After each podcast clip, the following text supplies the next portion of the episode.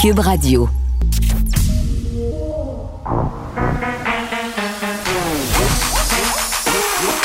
Elle a une opinion sur tous les sujets. Pour elle, toutes les questions peuvent être posées. Geneviève Peterson. Cube, Radio. Salut tout le monde, bienvenue à l'émission. Écoutez, on va commencer avec des bonnes nouvelles. Hein? C'est lundi, ça va nous faire du bien. Il fait soleil. On parle vraiment partout de ce nouveau médicament, la colchicine, euh, et ça aiderait, et là, le conditionnel est plus qu'important dans ce cas-ci, les complications liées à la COVID-19. Et vraiment, là, on se raccroche à tout ce qu'on peut en ce moment.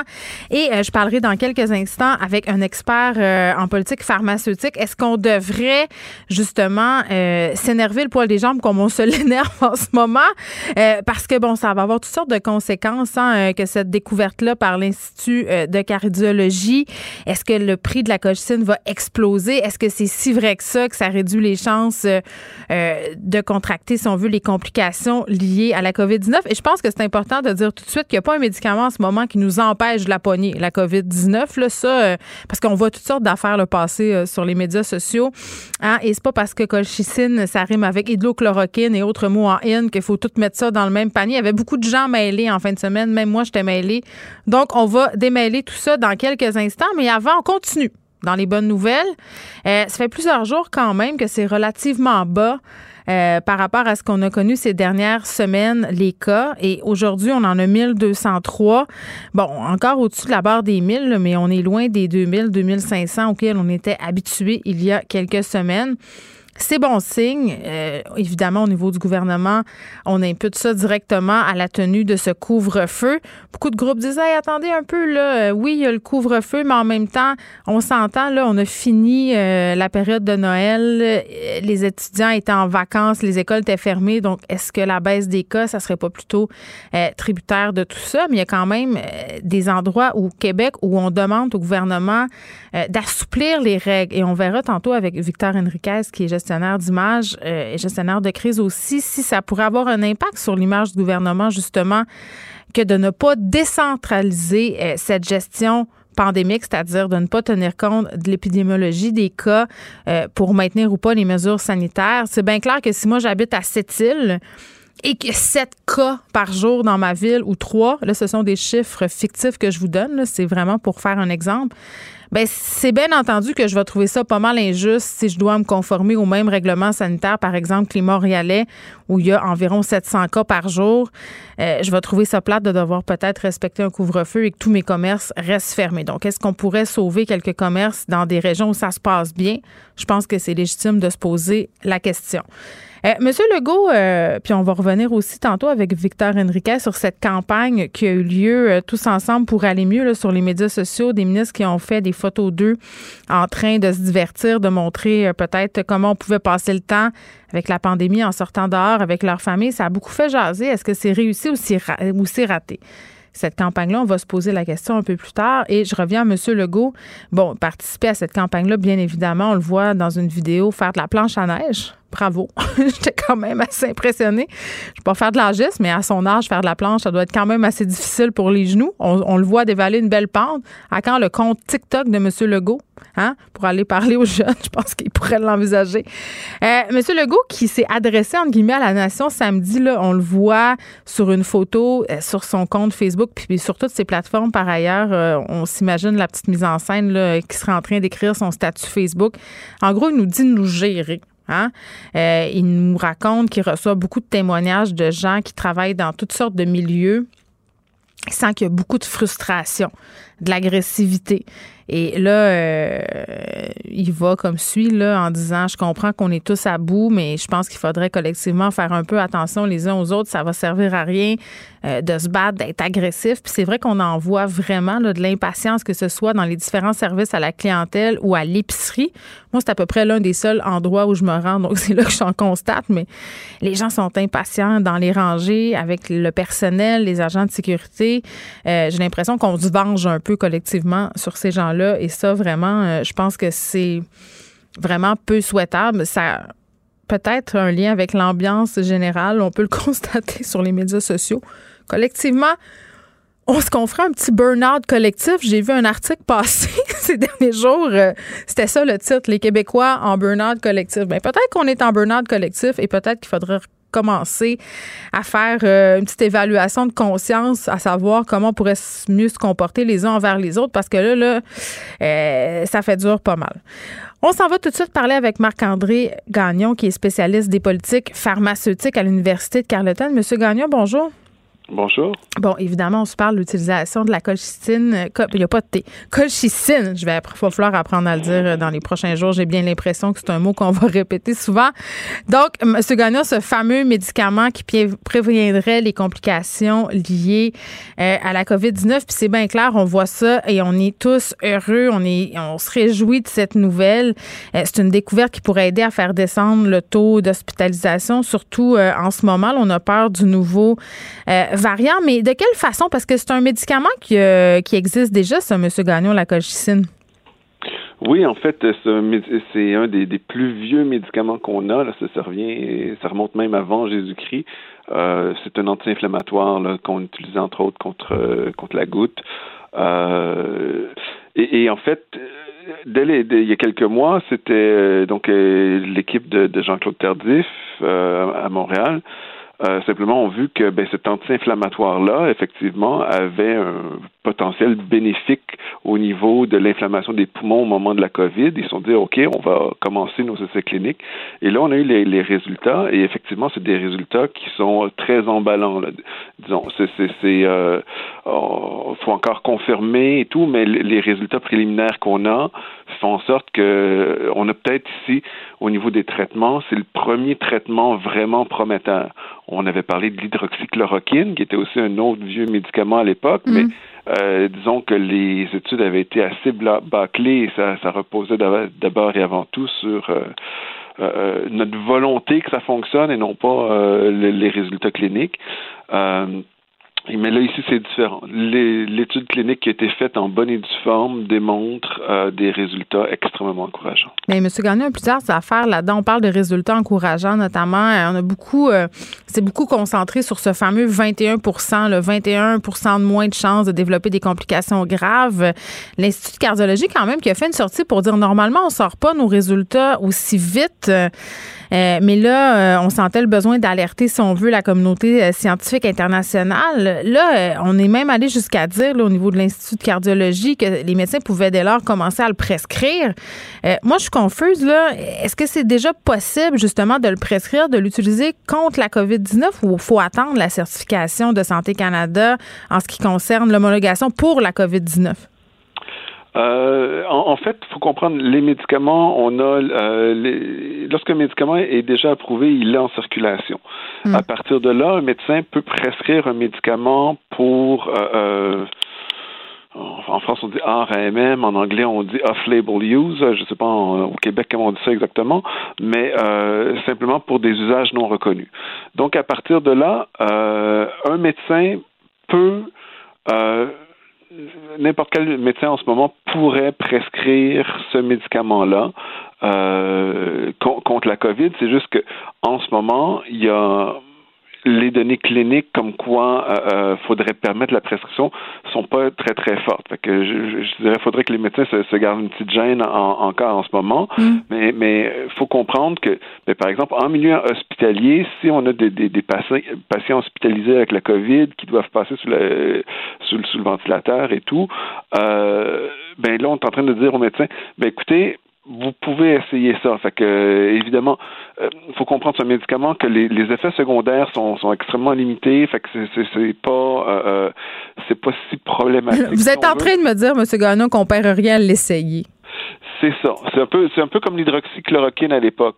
C'est-à-dire que euh, finalement, les effets secondaires sont pas si dommageables que ça. Donc euh, là, dans l'incertitude, on aussi bien essayer, si on veut. Fait que euh, je dirais, faudrait quand même que, les médecins se gardent une petite gêne, mais on, on peut comprendre qu'en en, milieu hospitalier, certains médecins décident, ben nous, on va essayer de, on va commencer à le prescrire, puis on va voir avec nos patients comment ils réagissent. Mais faut, faut comprendre les résultats euh, préliminaires qui ont été publiés. Si c'est confirmé, ça serait effectivement, ça ouvrirait la porte à, une espèce de, de, de, de, de guidelines, c'est-à-dire euh, une consigne pour dire bon, ben de manière plus systématique, on devrait commencer euh, dès qu'une personne est diagnostiquée, on devrait commencer à prescrire de la colchicine. Oui, puis on pourrait voir aussi sur un plus grand échantillonnage de gens si c'est si efficace que ça, parce que dans le cas de cette étude-là, je crois pas qu'on a testé ce médicament-là auprès, par exemple, d'une population de 20 000 personnes. Ben, en, fait, de ce que j'ai vu, c'est que l'essai clinique, c'était, euh, il y avait plus de 4000 personnes. Fait que ça, euh, c'est beaucoup ou c'est... il aurait pu en avoir plus. Je pense qu'eux visaient 6000 personnes au hmm. départ, mais ils sont contentés de 4000 pour commencer les essais cliniques. Hmm. Euh, ce qui fait en sorte que statistiquement, on, a quand même un, bel échantillon. Si on avait eu des, euh, c'est-à-dire des différences qui étaient très mineures. Là. Oh, il y a peut-être 5% de moins. Là, on aurait poser plus de questions sur l'échantillonnage. Peut-être qu'avec un plus grand échantillon, euh, finalement, on aurait pu réduire la marge d'erreur, mieux voir. Mais là, étant donné que la différence est vraiment significative, c'est là, on est en train de dire il y a vraiment quelque chose ici là, qui, qui, est intéressant avec ce médicament-là. Ben, est-ce qu'on se réjouit trop vite, par contre? Parce que, euh, bon, là, vous vous rappelez comment on on, s'est lancé dans la course à l'hydroxychloroquine, quand même. Il y a eu une montée des prix, une course folle. Ça va être la même chose? Euh, euh, oui et non. Euh, euh, attention, l'hydroxychloroquine, c'était différent. Mm. On n'a jamais eu des, de, de, belles études cliniques telles que celle qui a été faite pour la colchicine. Et c'est simplement, c'est il y a un médecin, on se rappelle le docteur Raoult en, France, qui avait décidé que lui est excité. Il s'est dit, moi, je vois que sur mes patients, ça fonctionne et j'invite tout le monde à, à Il était pas mal tout seul de sa gang, euh, mais ça s'est partagé beaucoup et est devenu très populaire dans certains milieux qui remettent en cause la validité de la pandémie. Exactement. Et ensuite, lorsqu'on a eu, en fait, au niveau de l'OMS, on a fait euh, des mm. essais cliniques à l'échelle globale et là, on a vu, ben non, les résultats font en sorte qu'il n'y a rien là. Euh, même chose, en fait, il y avait un autre médicament, le Remdesivir par Gilead Science. Et, là, euh, Gilead, ce qu'ils avaient fait à l'époque, c'est qu'ils avaient sorti un communiqué de presse. Oh mon Dieu, ça fonctionne super bien, c'est mm. extraordinaire. La valeur en bourse de l'entreprise avait explosé à ce moment-là. Mm-hmm. Et, et c'est un peu plus tard, lorsqu'on a eu les résultats cliniques, mais les résultats cliniques montraient non, il n'y avait aucun bénéfice clinique. Là, ici, ce n'est pas une compagnie pharmaceutique qui fait de la spéculation, c'est un groupe de chercheurs qui ont fait du bon travail depuis le départ, qui arrivent avec des résultats qui sont très significatifs et ils ne sont pas là pour essayer de spéculer sur de la valeur boursière ou quoi que ce soit. Ils vont pas faire de sous avec la colchicine, mais l'étude démontre, regardez, là, on a un premier traitement qui, qui serait vraiment efficace. Donc, euh, qui diminue de manière très significative les complications liées à la COVID. Hmm. mais je comprends, M. Gagnon, mais en même temps, la tentation pour certains pays, ça va sans doute être d'en stocker des quantités absolument phénoménales. Là. Ben, ça, c'est effectivement, ça, c'est un autre problème. C'est le petit risque. Là, euh, là bon, pour, en ce moment, on l'utilise encore pour traiter la goutte, par exemple, mais c'est des usages qui sont assez marginaux, si on veut, c'est-à-dire on n'a pas une méga production. Toutefois, en termes de molécules chimiques, c'est une molécule qui, qui, est relativement simple à produire. Donc, il ne devrait pas y avoir d'immenses blocages. Ceci dit, euh, c'est le marché américain qui est vraiment problématique à chaque fois. Euh, C'est-à-dire? Mais je sais pas si vous vous rappelez Martin Shkreli, à un moment donné, le pharmabro, euh, euh, quelqu'un qui, qui, qui, augmentait les prix de 200 fois pour certains médicaments. Euh, sur le marché des génériques aux États-Unis, on a des petites niches de marché des fois pour des médicaments de spécialité où est-ce qu'une compagnie peut s'approprier un petit peu le monopole, même ce médicament générique, même si les autres ont le droit de produire, on peut se faire un monopole sur un produit et ensuite, ça prendrait tellement de temps pour qu'une autre compagnie obtienne les autorisations pour pouvoir produire elle-même sa propre molécule euh, en concurrence. Euh, c'est pas intéressant pour les autres compagnies. Et donc, on se retrouve des fois avec des molécules, les prix peuvent augmenter. La colchicine, entre autres aux États-Unis, une dizaine d'années, il y a une autre compagnie qui est arrivée avec une nouvelle forme de colchicine qui était brevetée. Ça fait augmenter les prix. En fait, les compagnies génériques qui produisaient ont décidé d'augmenter leurs prix aussi. Et, les prix ont augmenté de 20 fois depuis 10 ans. Mais là, avec la nouvelle demande pour la colchicine, aux États-Unis, les prix devraient pourraient augmenter encore beaucoup plus. Mm. Ce n'est pas le cas au Canada. on est protégé à ce niveau-là.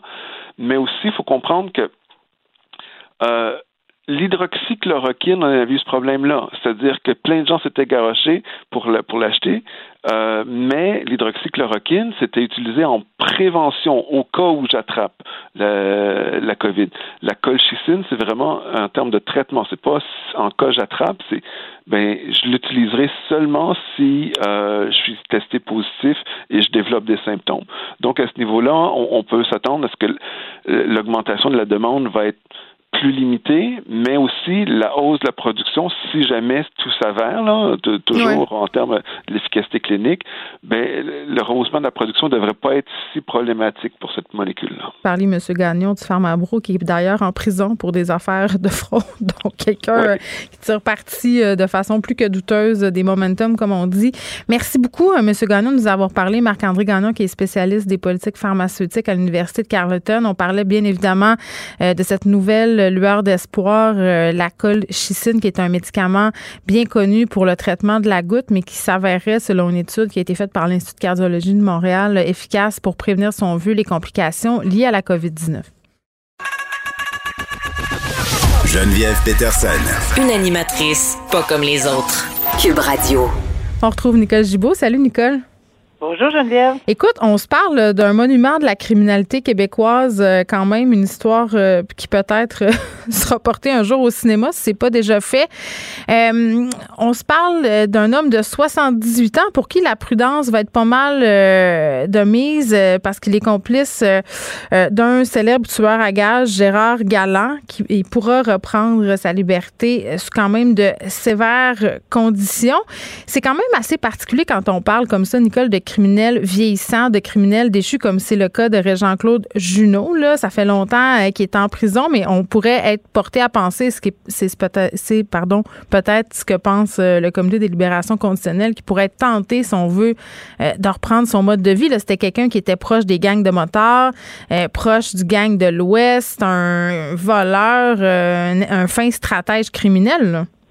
Oui, c'est c'est euh, exactement. Puis c'est c'est comme tu le dis, c'est un complice dans de Galant qui a mhm. écopé après avoir négocié certaines choses. On a compris que ce monsieur-là euh, a écopé d'une sentence de 12 ans, si je ne m'abuse, euh, pour euh, un, pour meurtre au deuxième degré, euh, mais avec possibilité ou enfin il y a peut-être non, c'est-à-dire à vie, évidemment, c'est pas meurtre deuxième degré, c'est pas 12 ans, là, on fait une erreur. C'est à vie, mais avec possibilité de demander sa libération conditionnelle après 12 ans. Puis là, on arrive là. évidemment, là, euh, on est devant les libérations. Il y a, une demande pour parce qu'on est rendu à la semi-liberté. Parce qu'il y a différentes étapes. Geneviève, là, on commence par des remises, euh, bon, des permissions de sortie. Dans mhm. le cas de Monsieur Junot ici, euh, il n'y en avait pas eu beaucoup, trois. Mais là, il est déjà rendu à l'étape de la semi-liberté. Il faut comprendre que dans cette loi-là des libérations conditionnelles, il y a des étapes. Et on est, c'est chaque accusé euh, a le droit de demander euh, à la commission des libérations conditionnelles de donner droit à cette étape-là qui est de la semi-liberté. La raison est fort simple, c'est qu'il n'y a personne euh, qui va rester à moins là, de, de cas exceptionnels. Là, jusqu'à temps, souvent, il décède en prison, oui, mais c'est c'est pour une autre raison. Mais on sait qu'il va, à un moment donné, dans des sentences là, où il y a un minimum de 12 ans avant de demander une libération. Il va s'adresser, il va revenir en liberté, qu'il ait 78, qu'il ait 52. Oui, mais c'est drôle.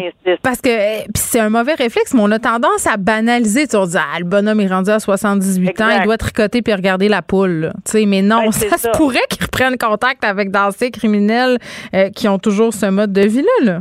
Ben c'est parce que là il y a une étape là, le, il y a une évaluation psychologique puis qui met en garde la commission de libération conditionnelle à cet effet-là. Que oui, il y avait une possibilité, même à 78 oui, rechute de consommation de cocaïne, même, qui a été évoquée. Il a besoin d'avoir un bon cœur, le monsieur. Bon, c'est ça. Il est peut-être très en forme encore, on n'a aucune idée, mais l'équipe de gestion, par contre, a nuancé le tout. L'équipe de gestion euh, des libérations euh, conditionnelles dit, écoutez, compte tenu de son âge et de son comportement, conformiste. Moi, ça me fait un petit peu sourire quand j'entends comportement conformiste. Je sais qu'il y en a qui ne le sont pas du tout, là, puis à ce moment-là, ils ont beaucoup une grande grosse côte à remonter pour les libérations conditionnelles.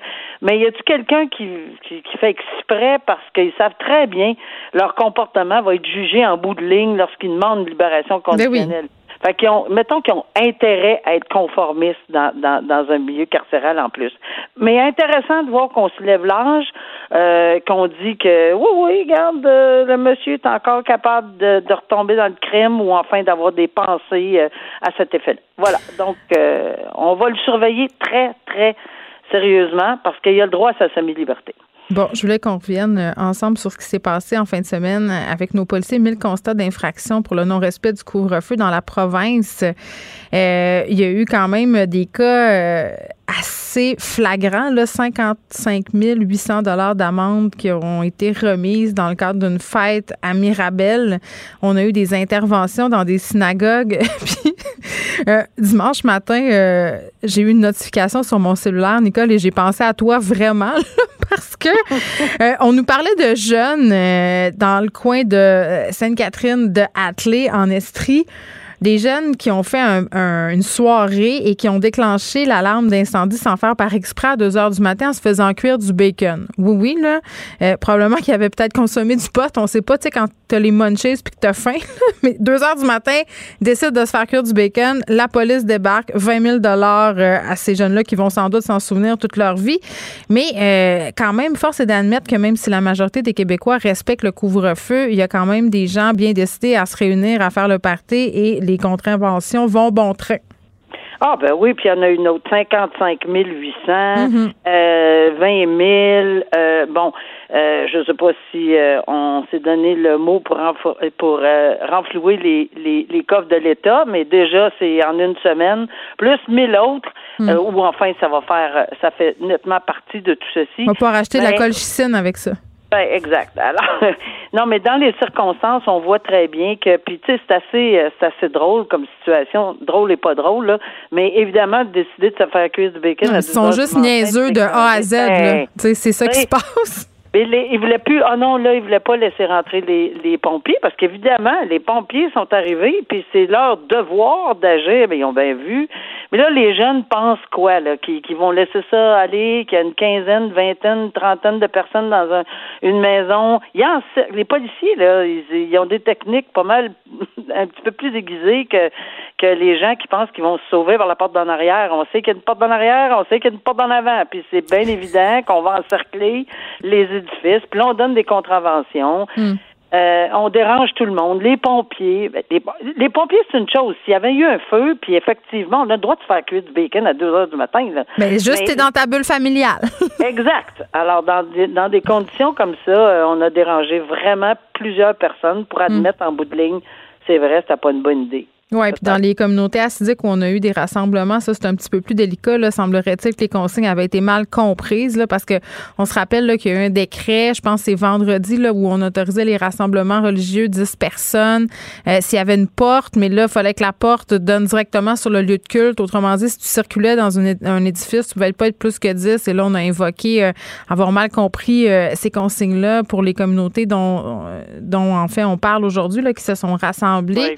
mais quand même euh, qui aurait chargé des policiers, qui aurait invectivé des policiers. Donc vraiment une situation tendue là, puis à cause très tendue. ben très oui. tendue, c'est toujours délicat dans ces circonstances-là. On en convient, excepté qu'à un moment donné, euh, je pense qu'on a entendu euh, la vice-première ministre et, tout le monde dire, regardez là, les mesures, c'est pour tout le monde. Parce qu'il y a eu des cas dans des écoles religieuses, il y a eu des cas dans des rassemblements, des synagogues. tu sais, puis je comprends à un moment donné la liberté de culte et puis souvent on a l'impression aussi que la communauté acidique demande des exceptions et ça, ça rend les gens impatients. je te dirais, Geneviève, que pour, pour les policiers en question qui ils ont, un travail, c'est énorme. il n'y a pas d'exception en ce moment. Là. Tout le monde, même affaire. Alors, à ce moment-là, il n'y a pas d'exception non plus. C'est pas parce qu'on comprend pas ou qu'on a mal compris une règle qu'on prenne, qu'on conteste, ça va pacifiquement pousser que ça soit d'un côté comme de l'autre, là, euh, mais ici on parle de voie de fait, oui, on a, j'ai entendu dire qu'il y avait effectivement possibilité de déposer des accusations ou c'est déjà fait. Alors euh, ça non plus, c'est pas apprécié et c'est pas acceptable. Mais ça aide pas non plus l'image de la communauté. Moi, c'est ce que je trouve, donc je trouve ça assez déplorable. devraient euh, faire tout en leur pouvoir pour bien comprendre les consignes, les respecter, parce que ça rejaillit sur l'ensemble des Juifs acidiques et ça nuit aux relations avec le voisinage avec l'ensemble des autres Québécois. Donc ça, je trouve ça quand même assez déplorable. Euh, on se parle de cette ex-policière qui est accusée de maltraitance, Nicole, une histoire quand même assez sordide. Euh, euh, puis je veux juste dire, là, elle est accusée de maltraitance, mais elle n'a pas commis les gestes comme policière non, non, euh, non, non, on n'est pas là. là. C'est ça, c'était une. Pas là, bien de le soulever. C'était une femme qui était en position d'aidante naturelle, c'est ce que je comprends. Là. Elle aidait un homme avec une déficience intellectuelle et vraiment, euh, toutes ces années où elle a été sous sa garde, à cette femme-là, son nom c'est Daniel Guénette, euh, il aurait été vraiment maltraité, mal nourri. D'ailleurs, il pesait seulement 50 kilos lorsqu'il a été secouru, souffrait euh, d'hypothermie. On parle d'un homme qui a été enfermé dans une chambre, qui n'a pas été sorti à l'extérieur, qui vivait, pour ainsi dire, comme un animal. Mais j'ai envie de dire, Nicole, qu'on traite même pas un animal comme ça. Non, pas du tout. Puis moi, je vais, je vais d'emblée, d'entrée de jeu là, euh, c'est tout le temps désolant. Évidemment, on, a souvent les euh, les exemples de d'enfants mineurs tout petits maltraités, etc. Puis mm. oui, mais là ici, on parle d'un adulte. Évidemment, on sait que cet adulte-là euh, était très, très vulnérable parce que oui, euh, cette personne euh, était euh, le représentant légal de ce majeur qui avait été déclaré inapte. Mm. Et euh, puis on a de, les gens qui, qui, qui, sont des représentants comme ça selon la cour là, et, et le code civil, on, il y a des responsabilités. Mais les obligations là, tu dois tu dois veiller à ce que la personne soit hébergée de façon adéquate, la nourrir de façon adéquate, euh, puis cette personne là de façon adéquate, euh, s'en occuper, bon, etc. Tout ce qui s'ensuit d'un être humain naturel, mais ici il est en position de vulnérabilité. C'est très très triste de lire cette histoire là. Et évidemment euh, même si on en est au début, qu'il y a une présomption d'innocence ancrée, on comprend ça. C'est, c'est qu'il y a quelque chose qui s'est passé là, de toute évidence, puis mm. il va falloir aller euh, soulever les pierres pour savoir exactement pourquoi et comment, dans, dans, quelles circonstances, parce que c'est, vraiment euh, très difficile à lire comme texte là, sur la maltraitance de cette personne-là. Mais Nicole, dis-moi, est-ce que ça fait une différence le fait que cette femme-là ait été policière? Ben, je vais te dire que si elle était trouvée coupable, je suis convaincue, et je dis bien si avec un grand, grand S, si elle est mm. trouvée coupable de tous ces chefs d'accusation, c'est sûr qu'à un moment donné, on va euh, il y a peut-être il y a quelque chose qui s'est passé dans sa tête, mais on va peut-être revenir sur le fait que parce que quand on demande un rapport présententiel, mm ben, présententiel, c'est pour évidemment connaître le passé euh, de, de la personne, parce qu'on n'est pas supposé connaître, on ne sait pas d'emblée qui on, à qui on fait face devant nous comme, comme juge. Alors, on va demander eh, puis on va s'en servir. On va dire, en même temps, on ne pouvait pas, pas savoir euh, ce qu'elle faisait. Ben, là. pas, exact, exact. On va se servir de ces principes-là qu'on va transposer dans des représentations si elle est trouvée coupable, évidemment, ben oui, c'est certain. Là. Souvent, on entend des représentations sur sentence pour pour pour des gens qui qui qui, qui ont des positions où ils sont. Faut faut qu'on ait les, les pattes blanches, plus blanches, là, tu sais, que n'importe qui. Ça sera un cas ici si jamais elle était évidemment trouvée coupable de tous ces chefs-là. Très bien, Nicole. À demain. À demain. Merci. Bye. Imaginez des technologies qui sauvent des vies, qui réinventent le transport ou qui explorent l'espace. L'École de technologie supérieure en conçoit depuis 50 ans. 50 ans. Imaginez la suite. Vous écoutez Geneviève Peterson. Cube Radio. On va discuter de l'effet du couvre-feu sur l'industrie du travail du sexe. Il y avait un texte dans le journal de Montréal et sur TVA Nouvelle à ce sujet-là où on nous disait que les conditions de vie, de travail des travailleurs travailleuses du sexe étaient lourdement dégradées suite à la pandémie, ce qui n'est pas tellement euh, surprenant, mais aussi euh, on va discuter de la question euh, des personnes itinérantes avec Ghislain Vallière, qui est porte-parole du service de police de Longueuil. Monsieur Vallière, bonjour. Bonjour, ça va bien? Euh, oui, ça va bien. Écoutez, euh, évidemment, je pense que tout le monde a été interpellé par ce texte euh, dans le journal de Montréal où on parle un peu de la situation des travailleurs du sexe. Puis là, d'ailleurs, je ne sais plus comment les appeler, Monsieur Vallière. Est-ce qu'il faut qu'on les appelle les travailleurs du sexe, les personnes exploitées sexuellement? on dirait que personne s'entend là-dessus, mais là, je vais les appeler travailleurs du sexe pour les biens de cette entrevue. ce qu'on apprend dans ce texte-là, c'est pas surprenant, malheureusement. On apprend que les contraintes de travailler en pleine pandémie pandémie, eh bien, euh, ça fait que les personnes qui travaillent dans l'industrie du sexe, elles sont plus que jamais exposées aux dangers du métier. Majoritairement, euh, ce sont des femmes. Et là, M. Vallière, on le sait, on en a déjà parlé ensemble à plusieurs reprises. La situation des travailleuses du sexe, c'est déjà pas facile en temps normal dans bien des cas. Et là, avec la pandémie, vraiment, c'est pire, on le voit. Là. Mais c'est intéressant que vous ayez commencé à vous poser la question est-ce qu'on devrait les appeler travailleuses du sexe? Si elles étaient des travailleuses du sexe, comme certains euh, organismes tendent à vouloir le prétendre, hmm. bien elles auraient le droit à la PCU ce qui n'est pas le cas, parce que ce sont des revenus non déclarés. Également, euh, tout, tout, ce qui est des normes du travail, la protection n'est pas là. Donc, ça, ça part justement de ce fait-là. En fait, c'est de l'exploitation parce que, euh, je veux dire, qui peut vouloir accepter vivre dans des conditions euh, de stress comme en ce moment là actuellement? Ce qu'on sait, c'est que contrairement à l'ensemble de la population, ce sont souvent cette, euh, avec l'itinérance, ce sont les femmes exploitées qui sont les plus affectées parce qu'il y a eu une étude qui a été faite à travers le Canada.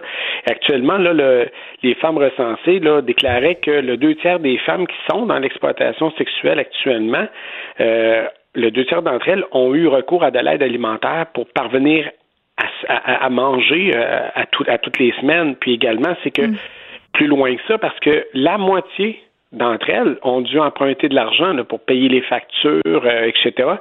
Et ce qu'on sait, c'est que euh, une 30, 30 33% d'entre elles ne parviennent même pas à payer le loyer adéquatement. Hmm. Donc là, se place en situation de précarité extrême.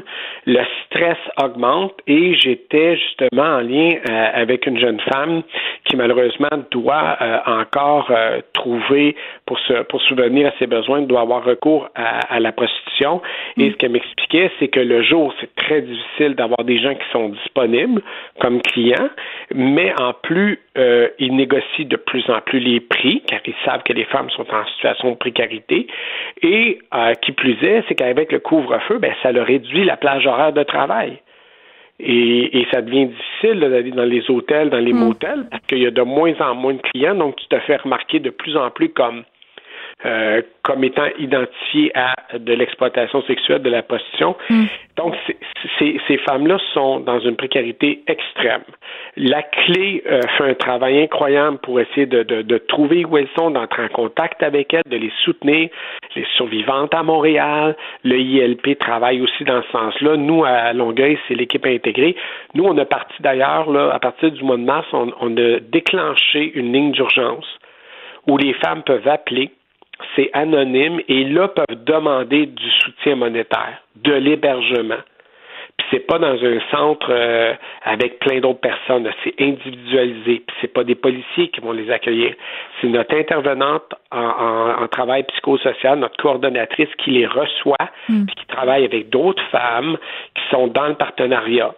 Donc il n'y a pas une question d'enquête, là, c'est parce qu'il faut les aider. Elles sont en situation de stress Oui, ben c'est ça euh, que j'aime dans le fait de vous parler, M. Valère, c'est que vous êtes toujours euh, dans une approche globale par rapport à l'exploitation sexuelle, mais je veux revenir sur ce que vous avez dit euh, au départ, puis je trouve ça je trouve que c'est peut-être par là qu'on pourrait peut-être commencer à se poser des questions. Là, vous avez dit, ah, on ne sait pas si on doit appeler ça du travail. vous l'avez dit, ces femmes-là n'ont pas la PCU parce que c'est pas déclaré, ce travail-là.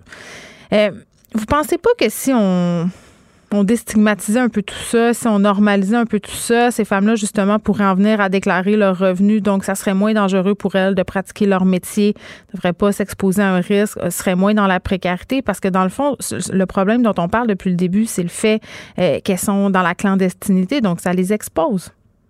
En fait, euh, les pays qui l'ont légalisé, comme vous le proposez là, dans, la, suggestion que vous faites, mm. euh, c'est le contraire. La violence a augmenté parce que le crime organisé maintenant a une liste accessible de qui sont toutes ces femmes.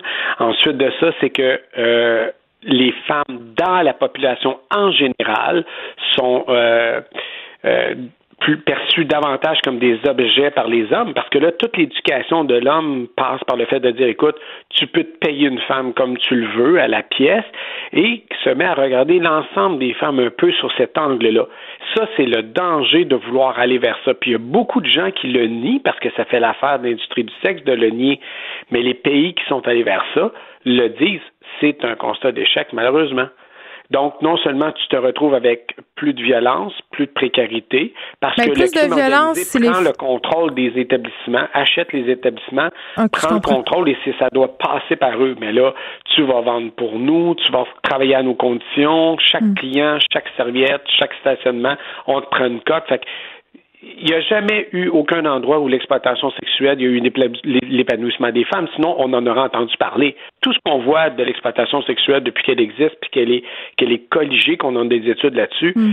c'est des femmes qui se retrouvent en situation de vulnérabilité monétaire et sur le plan social, sur le plan familial, elles sont euh, désorganisées et en détresse. Et les, ça, c'est sans parler des chocs post-traumatiques, parce que vous, on entend souvent des femmes dire je le fais, c'est une base volontaire. Mais lorsqu'elles se sortent, elles disent écoute, j'étais dans le déni. Et là, les chocs post-traumatiques, elles le vivent toutes, là. J'ai jamais croisé une femme dans l'exploitation avec lesquelles j'ai eu la chance de parler qui nous écoute. Ça a toujours été des moments de joie et de bonheur, comme euh, quelqu'un qui peut travailler euh, dans une, euh, une école. Mais on s'entend que c'est pas un travail comme un autre. Là. Ça, c'est bien évident.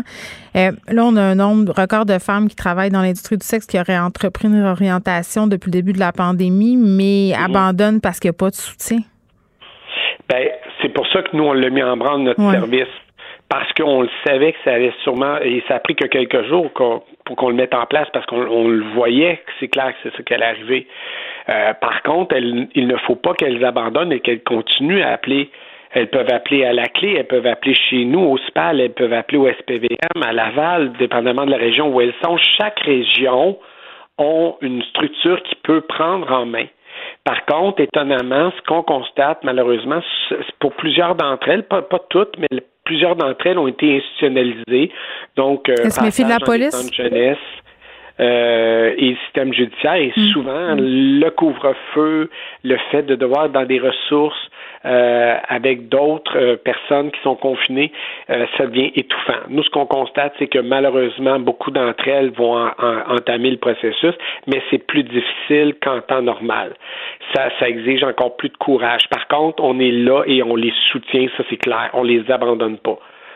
Il y a beaucoup de soutien. Il y a, il y a quand même là où il y a peut-être un manque, c'est qu'on aurait peut-être aimé qu'elles puissent honnêtement nous dire j'ai été victime de l'exploitation sexuelle, maintenant je suis sans revenu et qu'on ait une mesure là-dessus. Ben oui. Actuellement, il y a, il a peut-être un vide sur le plan politique là-dessus. Là. Mm. Euh, je dis pas que c'est simple à régler, là, je vous le dis, c'est pas simple à régler d'un coup de baguette magique, mais peut-être qu'on aurait pu à tout le moins demander à des gens de terrain comment pouvons-nous trouver une solution pour ces femmes-là?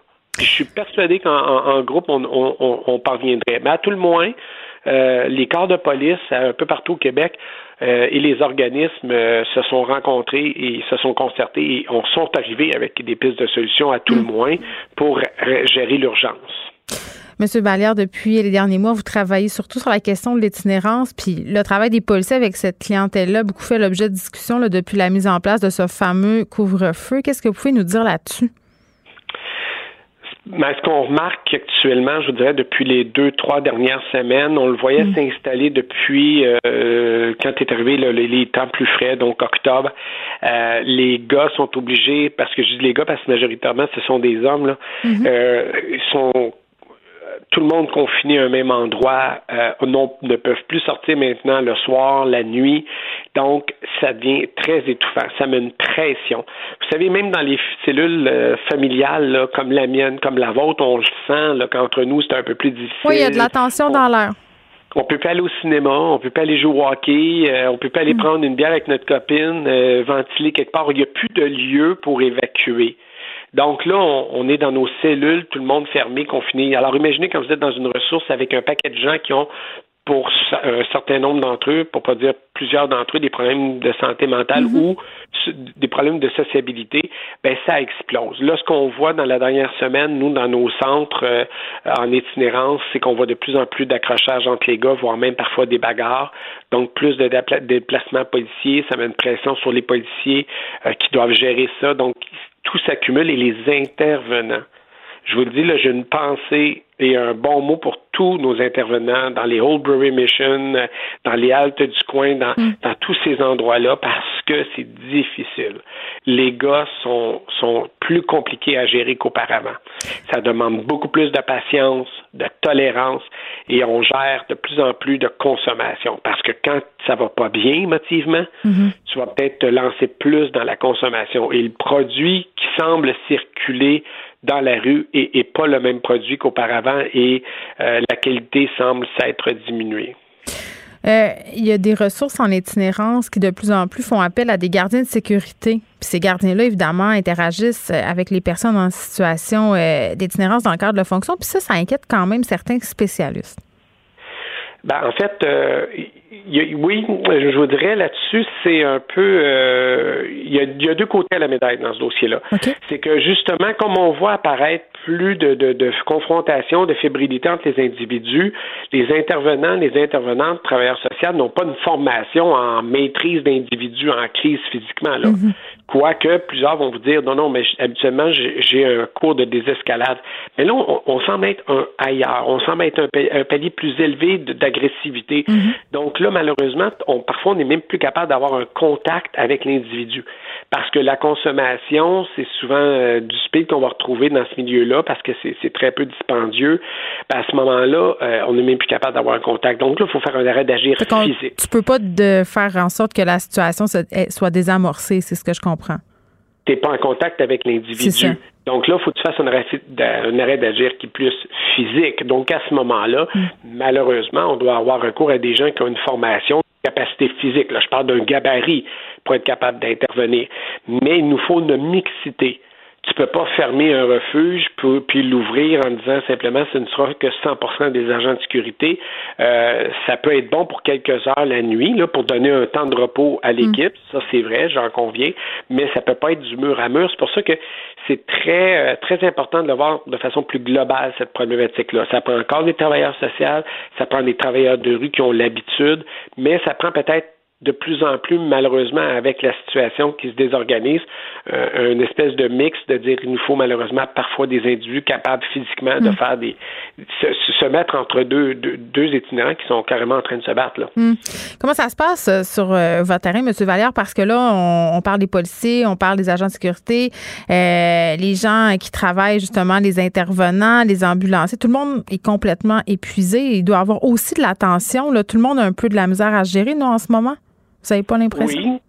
Oui, on le voit. On le voit parmi nos troupes policières. Euh, je suis allé à l'hôpital à quelques reprises dans la dernière semaine. Justement, on le voit là, que on est sollicité à aller plus souvent dans, les hôpitaux pour des placements en santé mentale, des propos suicidaires. Euh, même chez les infirmières, là, changé avec elles jeudi passé, puis elle disait, tu sais, c'est de plus en plus lourd. Là. Les gens ont de l'impatience, les gens sont de moins en moins tolérants, on a beaucoup de détresse au niveau euh, des propos suicidaires, donc ça a alourdi. Et les infirmières, elles aussi, là, font face au couvre-feu, les médecins sont interpellés par les policiers, le temps que la vérification soit faite. C'est tout ça, ça ajoute une pression à tout le monde. Donc, euh, mais mais j'oserais dire en même temps que dans ces réseaux-là, souvent, il y a quand même de l'entraide à l'interne. Comme nous, là, on, a des gens qui sont spécialisés, qui vont voir comment vont nos policiers, qui s'inquiètent de la santé de tout le monde, puis qui se préoccupent. Moi, chaque fois que je croise un, collègue, que ça fait un bout de temps que j'ai pas vu, je prends cinq minutes pour lui demander comment il va. Je le fais, là, je le fais à la pièce, puis on se jase entre nous. Puis je voyais un capitaine l'autre jour qui parlait avec deux agents, il disait comment ça va à la maison, là, ça, gère comment tout ça avec les corps de travail, puis etc.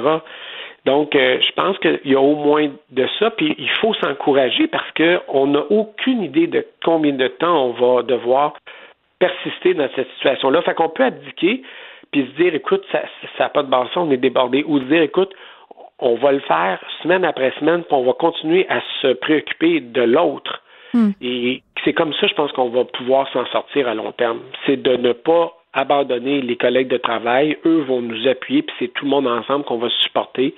Puis il faut surtout pas euh, croire qu'on peut s'improviser travailleurs sociaux ou travailleurs de rue dans ces situations-là. Ça, c'est clair. Fait qu'ils ils jouent un rôle très important. Les travailleurs de rue, plus que jamais, sont ceux qui peuvent se promener, vont dans des endroits où, exemple, nous, les policiers, on ne peut pas toujours aller. Mm-hmm. Ils vont dans des zones où on ne peut pas aller. Et, mais là, l'important par la suite, c'est de communiquer entre nous, se transmettre l'information. Là, on ne va apparaître beaucoup de tables de toutes sortes où les gens communique deux, trois fois par semaine même. On, ramène l'information. Moi, ça va comme ça aussi, 3S. Moi, dans le milieu scolaire. Moi, dans le milieu de la ville, parce que les employés de la ville, étonnamment, ont beaucoup d'informations. Moi, les gens qui font l'entretien des parcs me révèlent continuellement, écoute, il y a un itinérant à tel endroit, il semble y avoir un adolescent qui va pas bien, il va se cacher dans les balançoires presque à tous les jours vers telle heure, il semble avoir un problème de détresse.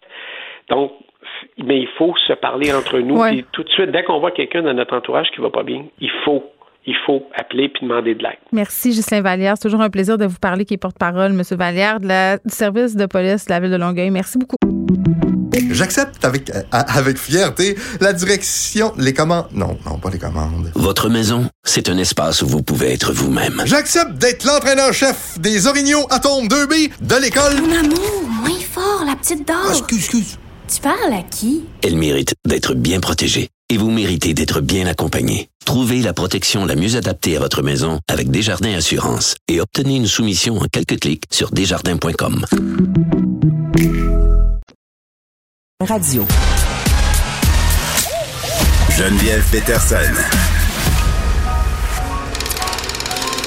Elle réécrit le scénario de l'actualité tous les jours vous écoutez Geneviève Peterson. Tous ensemble pour aller mieux, c'est le nom d'une campagne lancée vendredi dernier, une campagne bien entendu lancée par le gouvernement pour essayer euh, de convaincre la population de prendre soin d'elle, de sortir dehors, de passer du beau temps. Donc la campagne qui est propagée sur les médias sociaux avec euh, ce mot-clic tous ensemble pour aller mieux, euh, c'était quand même un certain engouement. On a vu des photos euh, passer, que ce soit des photos de politiciens, d'artistes et même de citoyens largement partagé, mais aussi largement critiqué. C'est ce que j'aurais envie de dire. On en parle avec Victor Henriquez, qui est expert en relations publiques et gestion de crise. Salut, Victor. Bonjour Geneviève. Bon, euh, cette campagne-là, quand même, euh, elle est cousue de bonnes intentions. Là. Je pense que personne euh, peut nier ça. pour ceux qui n'ont pas vu passer les images, là, je voudrais me concentrer sur les photos qu'ont partagées les membres du gouvernement, là, entre autres François Legault. On peut le voir qui dévale une petite pente dans sa cour arrière ou sa cour avant, on ne le sait pas, en planche à neige. On a Geneviève Guilbeault qui se promène avec sa poussette, Jean-François Rogerberge qui joue de la guitare, André Lamontagne qui joue du piano, euh, Monsieur Carman qui danse euh, dans son salon avec sa conjointe.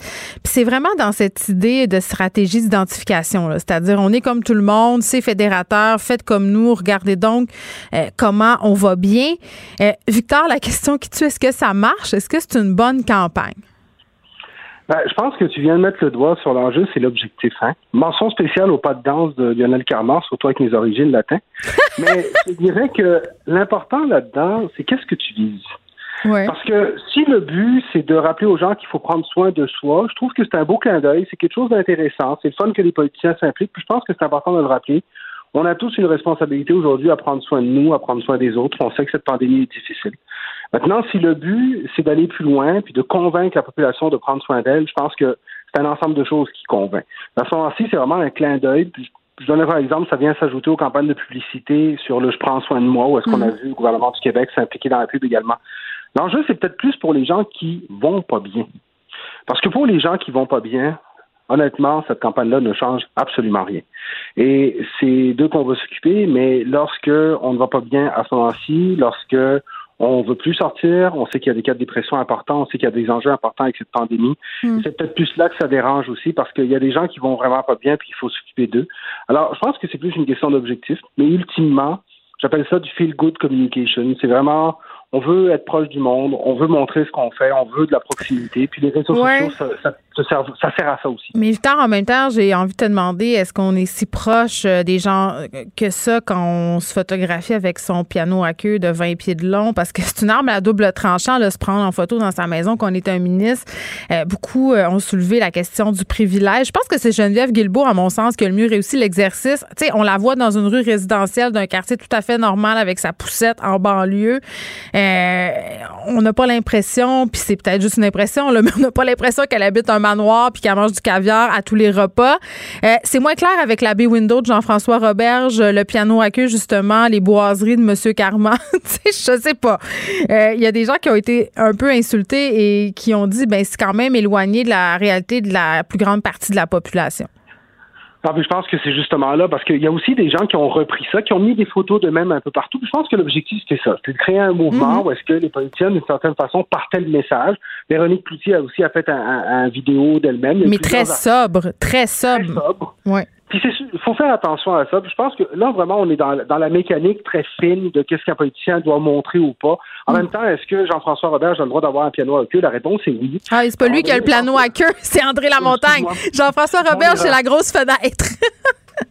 Excuse-moi mon erreur. Mais est-ce que, par exemple, on doit juger par rapport à ça? Je pense pas non plus. À un moment donné, si on veut être, on veut que les politiciens se montrent dans leur quotidien, Ouais. il faut aussi accepter qu'en politique, il y a des gens de tous les domaines, de tous acabits, de toutes classes sociales, avec différents types de moyens. Je pense que quelque part, il y a ça aussi avec la proximité, qu'à un moment donné, il faut faire attention. Maintenant, il y a une chose qui est importante, c'est que lorsqu'on entend la critique, elle est aussi essentielle. Mhm. Quelqu'un dans son quatre et demi n'a pas cette réalité-là. Quelqu'un dans la pauvreté n'a pas cette réalité-là. On a des gens en ce moment qui sont en dépression, qui n'ont pas cette réalité de juste aller mieux. Ils vont pas bien.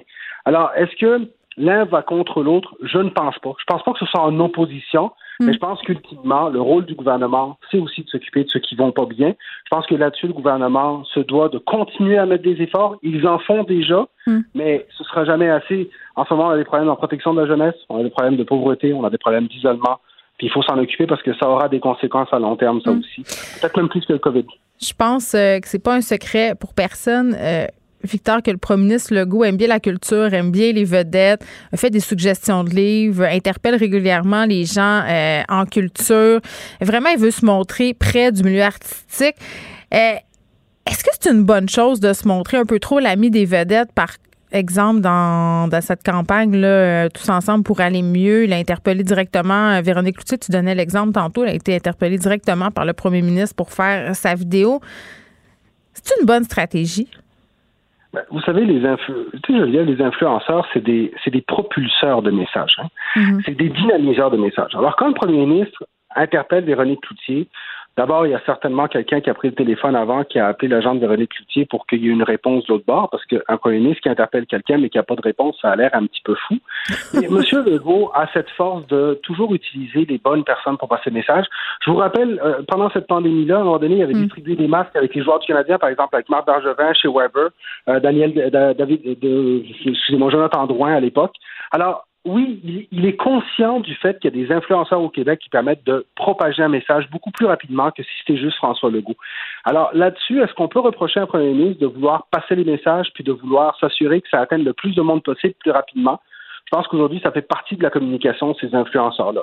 Maintenant, ce qui est important, M. Legault le fait aussi de différentes façons. Je pense qu'ultimement, c'est un homme qui aime la culture, qui partage ses choix, ses choix de livres régulièrement, et il a été élu avec cette image de proximité. Donc, on a ce qu'on a choisi comme société aussi, hein, comme, comme peuple.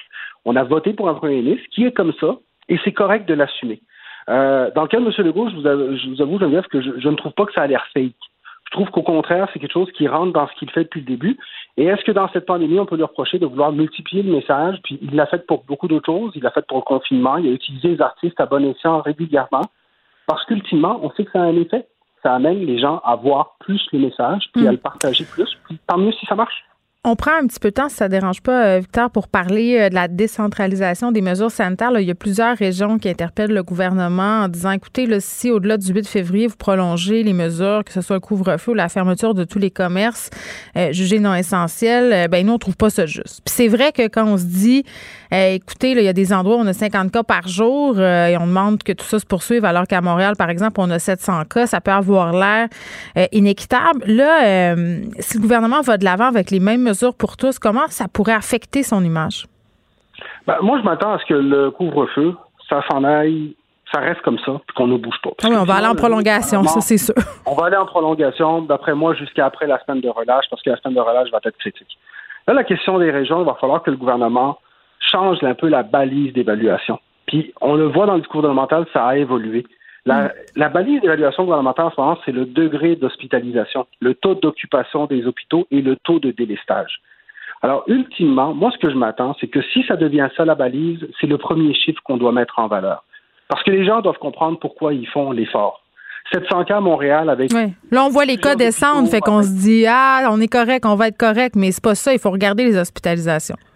Il faut regarder le taux d'occupation, puis il faut se rappeler que les gens dans notre système ont besoin d'un break peut-être qu'on a même c'est pas à 100% qu'on veut aller, c'est à 60, à 70, à 80% ben, c'est pour ça que je trouve la Pardonne-moi Victor, c'est pour ça que je trouve la nouvelle campagne du gouvernement particulièrement brillante. Là, on voit une infirmière qui va faire face à des exceptions. Euh, par exemple, un, couple qui a reçu des amis à souper, un couple qui est allé fêter l'anniversaire de son petit-fils. Et vraiment, on met le, le, focus sur la travailleuse de la santé qui travaille d'arrache-pied pendant que tout le monde fait des exceptions, tu sais. Ben, exactement, c'est là qu'on doit viser. Mais pour ça, il faut s'assurer aussi que quand le premier ministre se présente devant des gens ou quand les communiqués sortent de la part du gouvernement, ce soit plus juste des communiqués avec le nombre de cas. Parce que ça, ça baisse, mais le reste baisse pas. Le taux d'occupation des hôpitaux est trop élevé dans certaines régions. Le taux de délestage est trop élevé. Puis, ultimement, on a des gens dans le réseau qui ont besoin d'un break, qui ont besoin de vacances. Alors, moi, je pense qu'à partir du moment où on justifie comme ça, est-ce que certaines régions, parce qu'on a créé des balises de zones rouges, oranges et jaunes, est-ce que certaines régions pourraient revenir à, plus d'activités? Je m'attends à ce qu'à un moment donné, ce soit le cas, à hmm. ce qu'on revienne à des confinements par région. Mais je pense que pour ça, il faudra penser à fermer les régions pour la semaine de relâche. Pourquoi? Parce qu'ultimement, si à la semaine de relâche, tout le monde se promène d'une région à l'autre, ben, on n'a rien changé finalement. Et c'est là le danger du relâchement et du déconfinement c'est qu'en ce moment, on arrive à avoir des petites victoires, aussi petites soient-elles, elles sont importantes, et un geste peut tout changer. Et c'est là où la semaine de relâche, pour moi, ce serait l'objectif du gouvernement à ce moment-ci. Je m'attends à ce que la semaine prochaine, le gouvernement prolonge le couvre-feu et plusieurs mesures jusqu'au 8 mars, qui est le lundi après la semaine de relâche. Et je pense qu'après ça, on pourra peut-être commencer à avoir un retour à la normale très, très progressif, parce que le gouvernement doit être prudent comme il ne l'a jamais été. C'est sa dernière chance. Et peut-être, oui, un jour, on aura d'autres mesures pour permettre un meilleur confinement, mais pour l'instant, c'est l'hospitalisation plutôt d'occupation qui est importante. Très bien, Victor Enriquez, qui est expert en relations publiques et gestion de crise. On se parlait de cette campagne tous ensemble pour aller mieux. Bonjour, je peux prendre votre commande? Oui, je vous prendrai le sandwich, le délice du Sud. Par contre, j'enlèverai le poulet, l'ananas, les oignons puis le fromage feta. Votre auto, c'est un espace où vous pouvez être vous-même. Euh, donc vous voulez juste le, le pain et la sauce? Oui, monsieur. Elle mérite d'être bien protégée et vous méritez d'être bien accompagné. Trouvez la protection la mieux adaptée à votre auto avec Desjardins Assurance et obtenez une soumission en quelques clics sur desjardins.com.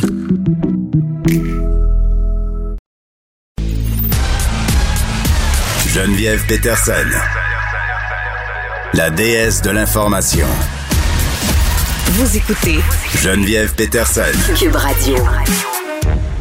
Bon, la déesse de l'information qui retrouve le dieu de la politique américaine, Guillaume Lavoie. Salut. Heureux de te, retrouver dans l'Olympe. Oui.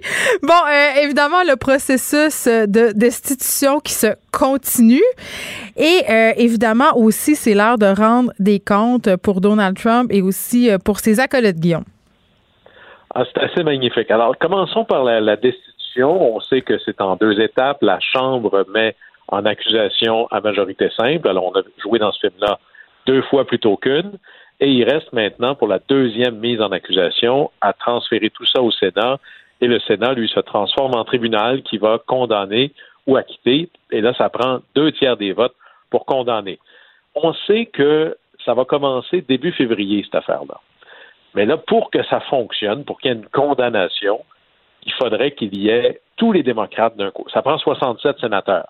Alors, il y a 50 démocrates. On peut imaginer que les 50 seraient d'accord.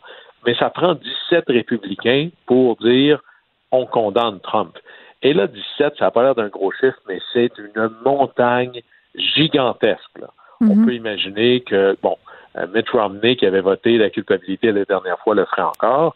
Mais là, il y a beaucoup, beaucoup de sénateurs qui commencent à sortir en disant Oui, ben, on est rendu à autre chose. Il me semble que ça va diviser encore davantage. Est-ce que c'est pas rendu un peu euh, caduque tout ça? Il est parti. OK, fait qu'ils veulent pas, ils veulent pas être écaboussés, c'est tout ça que je comprends. Ils veulent comme enterrer ça sous le tapis en disant euh, comme quand je chicane mes enfants, là, c'est oublié, hein, on, on recommence à neuf. Ben, il y en a qui disent ben, il a déjà quitté la maison, essentiellement. Alors, Ben, OK, mais là. est-ce que je- il y en a plein qui se disent ça vaut plus vraiment la peine. Euh, c'est un exercice divisif par définition. Mhm. Euh, il y a une période de crise, puis ça, ça coûte à, à Joe Biden un peu. C'est difficile de dire d'un côté, il y a une crise tellement grave que ça devrait être la priorité de toutes les priorités, s'occuper de la crise euh, de la COVID, de la crise économique.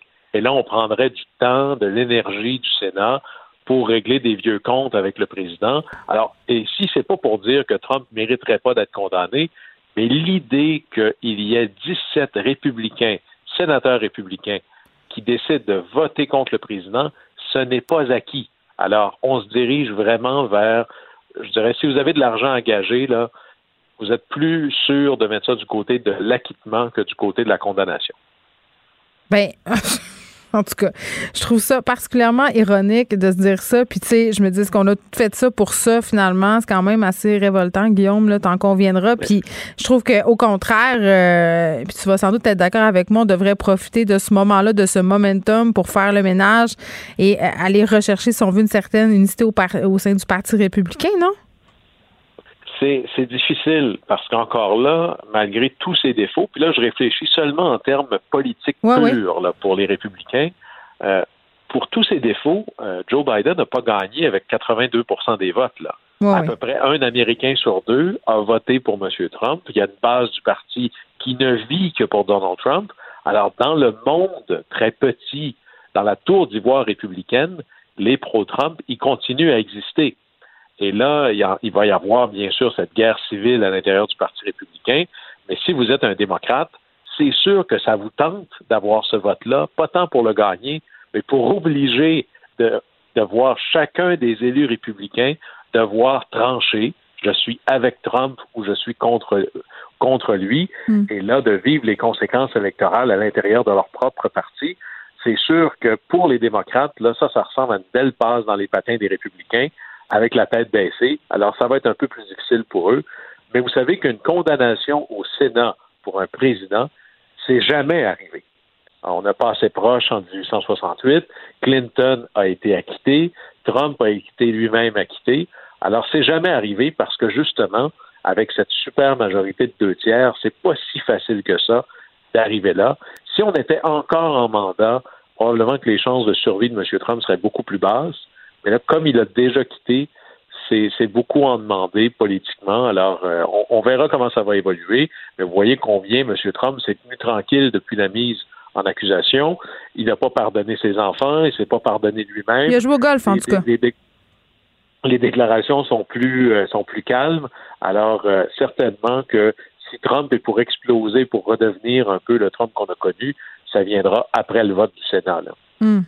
Oui, mais n'empêche que c'est quand même euh, le temps de rendre des comptes, là, Guillaume. Euh, on est en train euh, de voir un peu tous les mensonges de Trump. Il y a des gens qui sortent pour faire des révélations, euh, d'autres qui se font poursuivre. Oui, c'est assez, assez magnifique. D'abord, aujourd'hui, dans le New York Times, il y a une entrevue abracadabrantesque, mais hyper intéressante. Alors, l'équivalent du, c'est pas tout à fait ça, là, mais l'équivalent du docteur Arruda pour les Américains, c'est le docteur Fauci.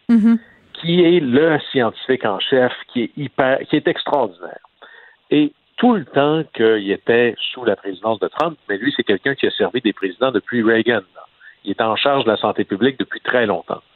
Et avec Trump, on voyait que des fois, il y avait des déclarations du président, puis il prenait le micro après et il allait jusqu'à contredire le président, en disant non, mais c'est pas tout à fait ça, là.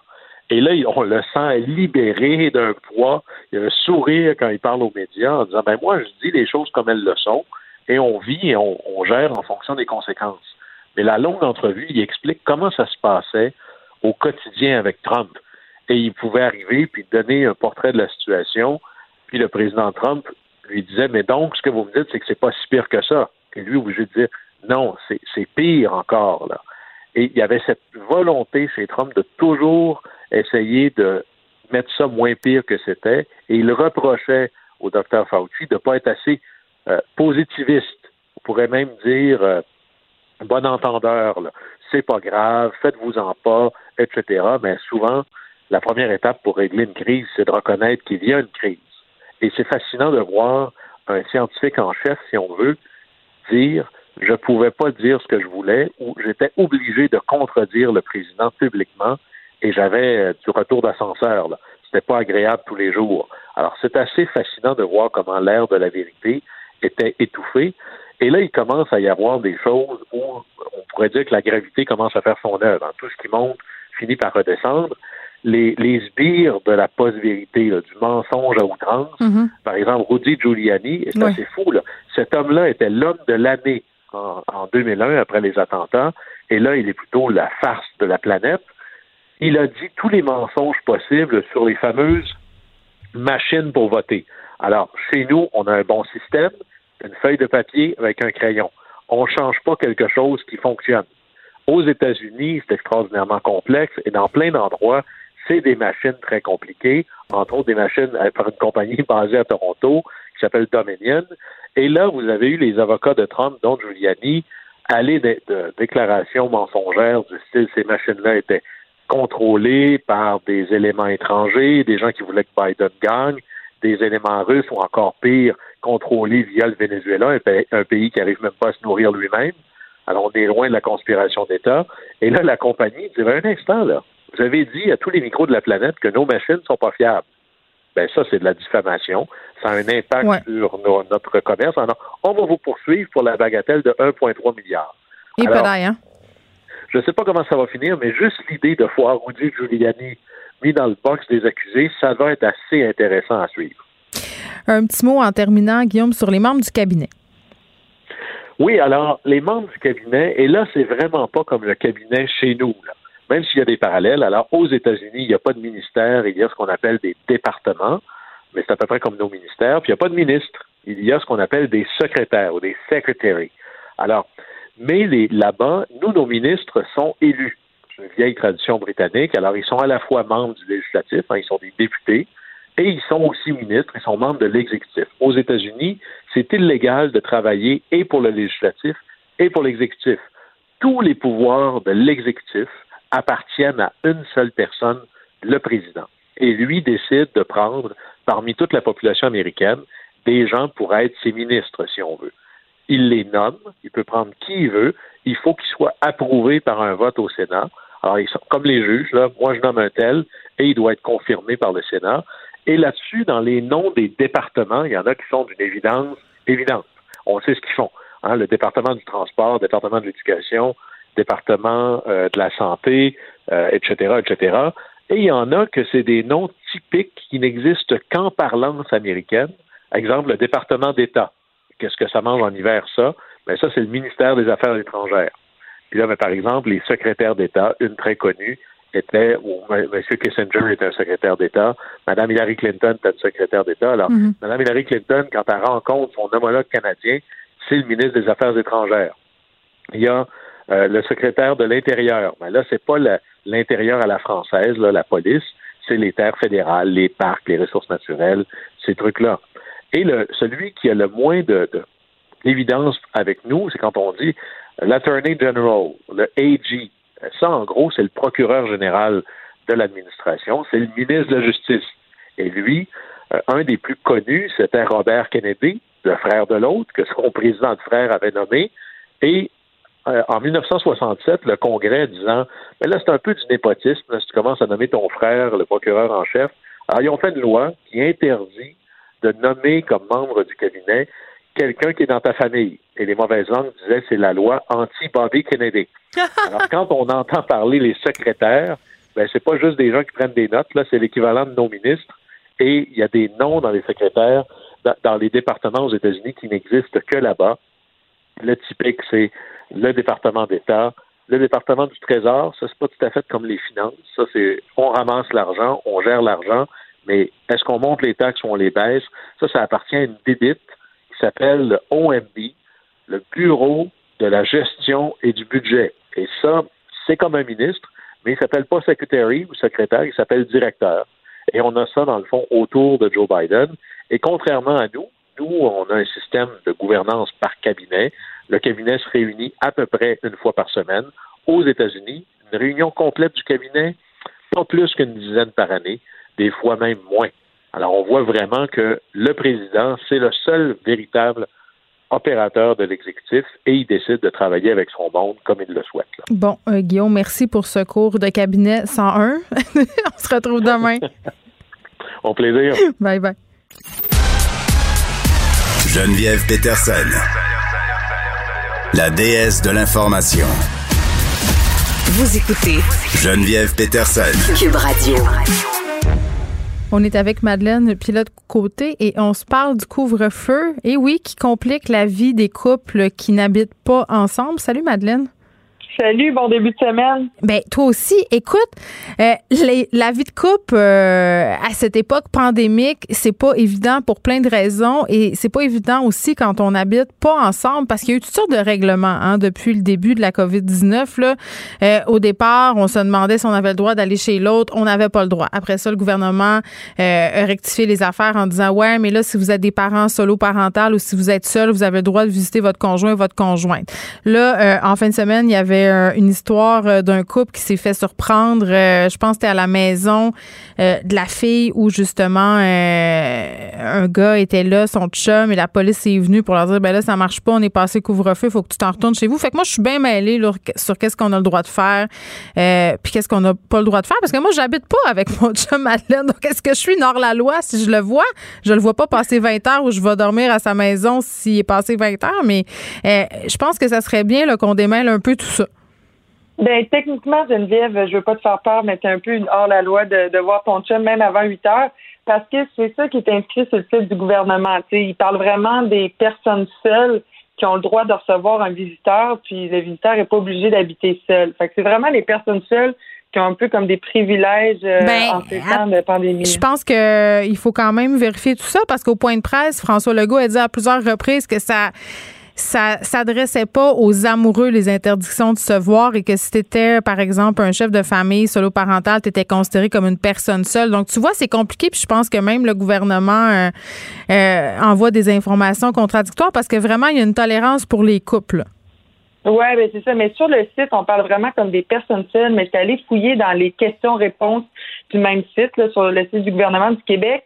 Puis il parlait justement de des couples. Il y avait une question là, qui disait, euh, qui demandait si on pouvait se voir même si on habitait comme en famille ou avec des enfants.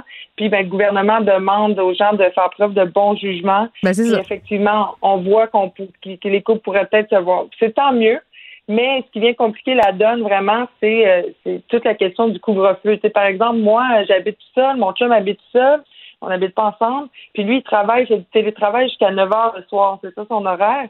Fait que moi, ben, si je vais aller le voir le soir, je suis obligée d'aller chez eux. Il faut que j'arrive comme à 7h30, 8h maximum, tu sais, pour pas avoir une amende. Fait que c'est sûr que c'est un peu plus euh, compliqué, là. Faut que j'attende pendant qu'il travaille et stressé, soit des appels. Euh, c'est une grosse job fait que il y, a, toutes ces affaires-là. Moi, j'aimerais ça pouvoir arriver, par exemple, à 8h30, puis euh, pas à 8h30, à 9h, 9h30, comme on faisait avant, mais c'est plus difficile pour les autorités à contrôler. en même temps, ça se fait, Madeleine, là, on s'entend que c'est pas une grosse contrainte, là.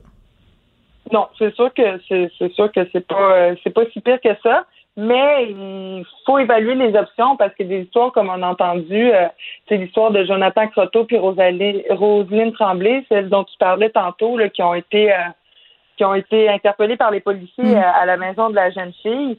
Ben, je, trouve ça bien dommage. Puis les policiers leur ont demandé de se quitter, de se séparer. Puis ont demandé à la jeune fille d'aller porter son chum en voiture. Puis il était 23h30. Puis là, ben, elle, elle, se mettait à risque d'avoir une contravention, tu sais, mais c'est ce que les policiers ont demandé. Eux, ils préféraient euh, pas donner une contravention pour le fait qu'ils soient ensemble, mais qu'elles prennent le risque d'avoir une contravention pour le fait d'être dehors euh, après 20 heures. Oui, euh, écoute, là, je veux juste qu'on le précise, là, parce que euh, c'est pas trop clair, là, pour, le, pour ce qui est de la question de se voir ou pas, là. Il y a quand même euh, des gens qui ont posé des questions. par exemple, moi, ma fille m'est arrivée cette semaine avec une question, plutôt c'était la semaine passée, là, elle a un chum. Puis là, elle me disait, maman, toi, tu vois ton chum, est-ce que moi, je peux voir le mien? Puis on s'entend que son chum habite avec sa famille. C'est clair que la réponse, c'est non, parce que c'est deux bulles familiales différentes. C'est ça qu'il faut garder en tête. Si tu es en couple avec quelqu'un et que c'est la même bulle familiale, que vous voyez personne d'autre et que c'est ça, on a le droit de se voir. C'est vraiment quand il y a d'autres personnes impliquées ou quand euh, ça implique une autre région, une autre ville. Euh, là, ça devient plus compliqué. Évidemment, tu parlais des personnes seules. Tantôt, Madeleine, deux, deux, personnes seules ou deux personnes en couple qui sont seules, euh, c'est la même affaire. Ils peuvent se voir. C'est vraiment quand il y a des enfants d'impliqués que ça devient une espèce de zone grise du décret. Oui, parce que, tu sais, c'est sûr que ça ça fait plus de contacts. Les enfants qui vont à l'école, à l'école primaire, à l'école secondaire, euh, c'est sûr qu'il y a plus de risques de, contagion. Fait c'est pour ça qu'ils sont un peu plus frileux, là, je pense. Mais après ça, je veux dire, ça fait un an qu'on est en pandémie. On respectait les mesures au printemps, on avait peur du virus, mais là, ben, on le connaît un peu plus le virus, on a un peu moins peur. Puis mettre euh, sur pause ta vie amoureuse pendant un an, ben c'est très difficile. je pense que le gouvernement aurait vraiment avantage à mettre des règles plus claires concernant les couples, donner un peu de lousse parce que quand on n'a pas de règles, c'est vraiment euh, vraiment euh, très restrictif. Ben, mais il y a une affaire que je comprends pas, euh, Madeleine, puis peut-être que tu vas pouvoir m'éclairer là. puis imagine si nous on comprend pas puis qu'on passe notre vie à checker les règlements dans les médias. Imagine comment le reste du monde là qui est un peu tanné de lire tout ça est perdu puis mêlé là, petit quand on parle de manque de communication par rapport au gouvernement, c'est peut-être euh, un exemple type de ça. mais euh, dans le cas de l'article du journal dont tu parles, l'histoire euh, de Jonathan Croteau puis de Rosaline Tremblay, dans un cas où le garçon est dans la maison de cette jeune fille-là après 20 heures, tu sais, à mon sens, tu as le droit, à moins qu'il y ait d'autres personnes qui habitent dans cette maison-là, d'autres personnes, donc adultes, là, qui ne seraient pas les enfants de Rosaline, là, ils seraient pas dans leur droit, mais je comprends pas en quoi c'est illégal d'aller visiter une personne passer 20 heures si tu arrives avant 20 heures si la personne est ton chum dans ta bulle? Ben, c'est ça, c'est. C'est pas clair. flou. ben, c'est ça, c'est pas clair. Moi, j'ai passé une heure sur le site du gouvernement à essayer de clarifier un peu. Ben, c'est ça. Puis même sur, le, même sur le site, ils se contredisent un peu. Fait qu'on peut parler, oui, de zone grise. Il y a des questions qui se posent.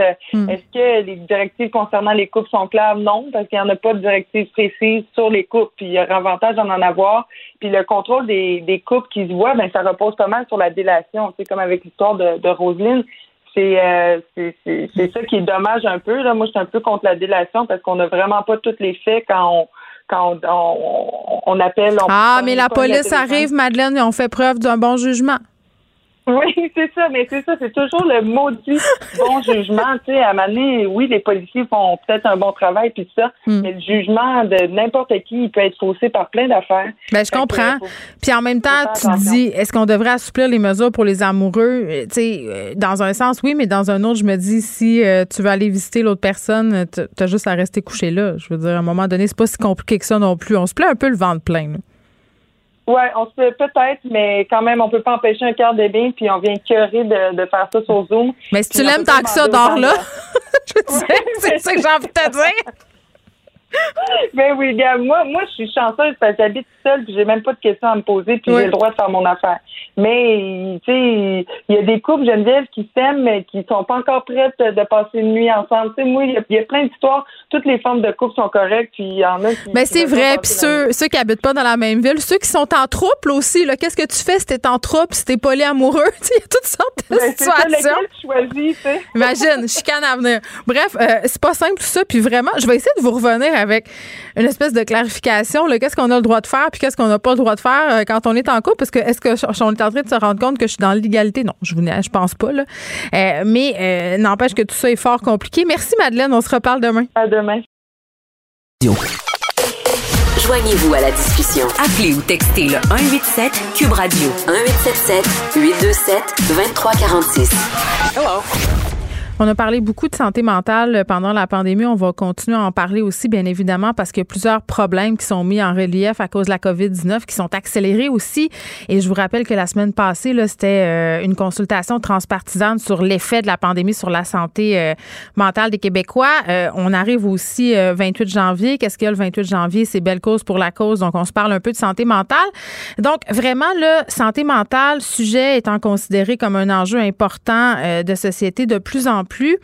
Euh, on en parle euh, largement, mais on parle peu aux familles, aux gens, aux proches de ces personnes-là. Et là, je parle des personnes qui vivent avec un trouble euh, de santé mentale. On va tout de suite parler avec Abby Mondou, qui va un peu nous raconter comment sa famille, en fait, a été aux prises avec une personne qui souffrait de problèmes de santé mentale et de quelle façon ils ont eu quand même assez de difficultés à se faire accompagner là-dedans adéquatement. Ils se sont retrouvés à se sentir pas mal seuls avec tout ça. Elle est là. Madame Mondou, bonjour.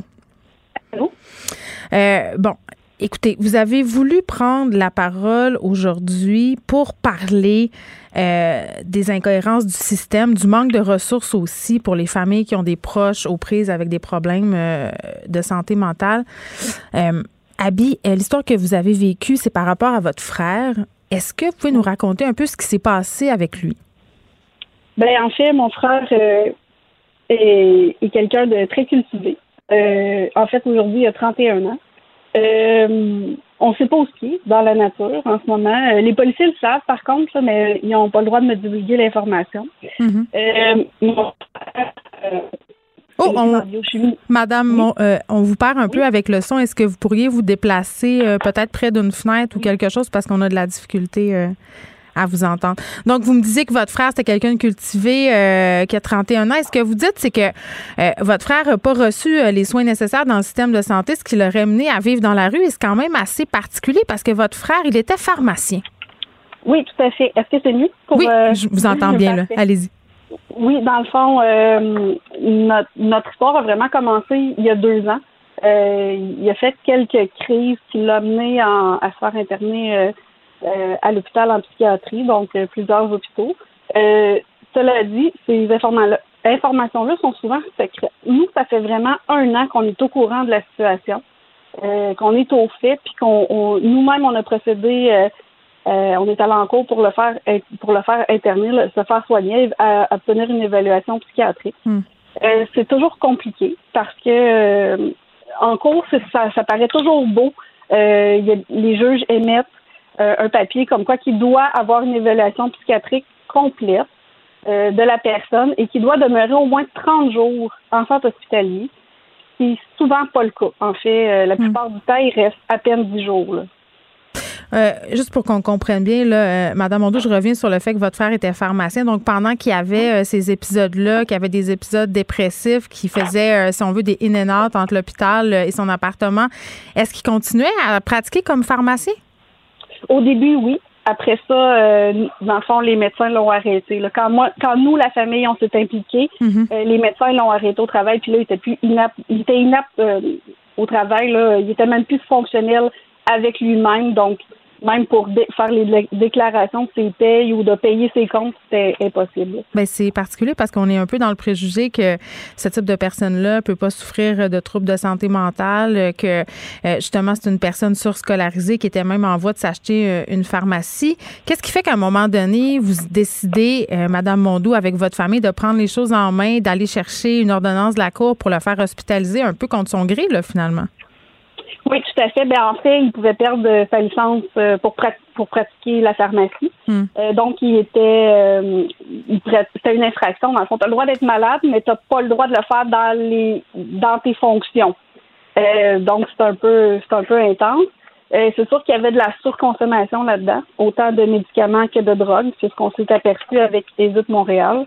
puis on s'en, est aperçu par la suite de nous-mêmes. Là, c'en était c'était excessif. Là. Puis quand vous l'obtenez, cette ordonnance-là de la Cour, euh, et qu'on demande en fait une hospitalisation pour une durée X, qu'est-ce qui se passe à partir de ce moment-là? Ben, en fait, euh, ce que je déplore énormément, c'est que euh, je ne sais pas si j'ai le droit de nommer l'hôpital où, où, il était, là, mais on n'a eu aucun contact avec eux. Si ma mère ne s'était pas présentée à cet hôpital-là, on n'avait aucun contact. Donc, nous, l'ordonnance de la Cour est à mon nom à moi parce que c'est moi qui l'ai demandé, mais il ne me, on ne me contacte pas pour savoir qu'est-ce qui se passe puis qu'est-ce qui est arrivé. Donc, euh, ah, vous voulez dire qu'à partir du moment où votre frère rentre à l'hôpital pour se faire soigner sous l'ordre de la Cour, finalement, vous n'avez plus aucune nouvelle de lui? Non, c'est lui refuse. Euh, nous, on n'en a pas. Mais il faut comprendre que lui n'a pas les capacités de s'occuper de lui-même. C'est pour ça qu'il est interné. Mais il y a quand même quelque chose qui s'appelle le droit à la vie privée, non? Oui, tout à fait. C'est juste que nous, on n'a même pas le droit.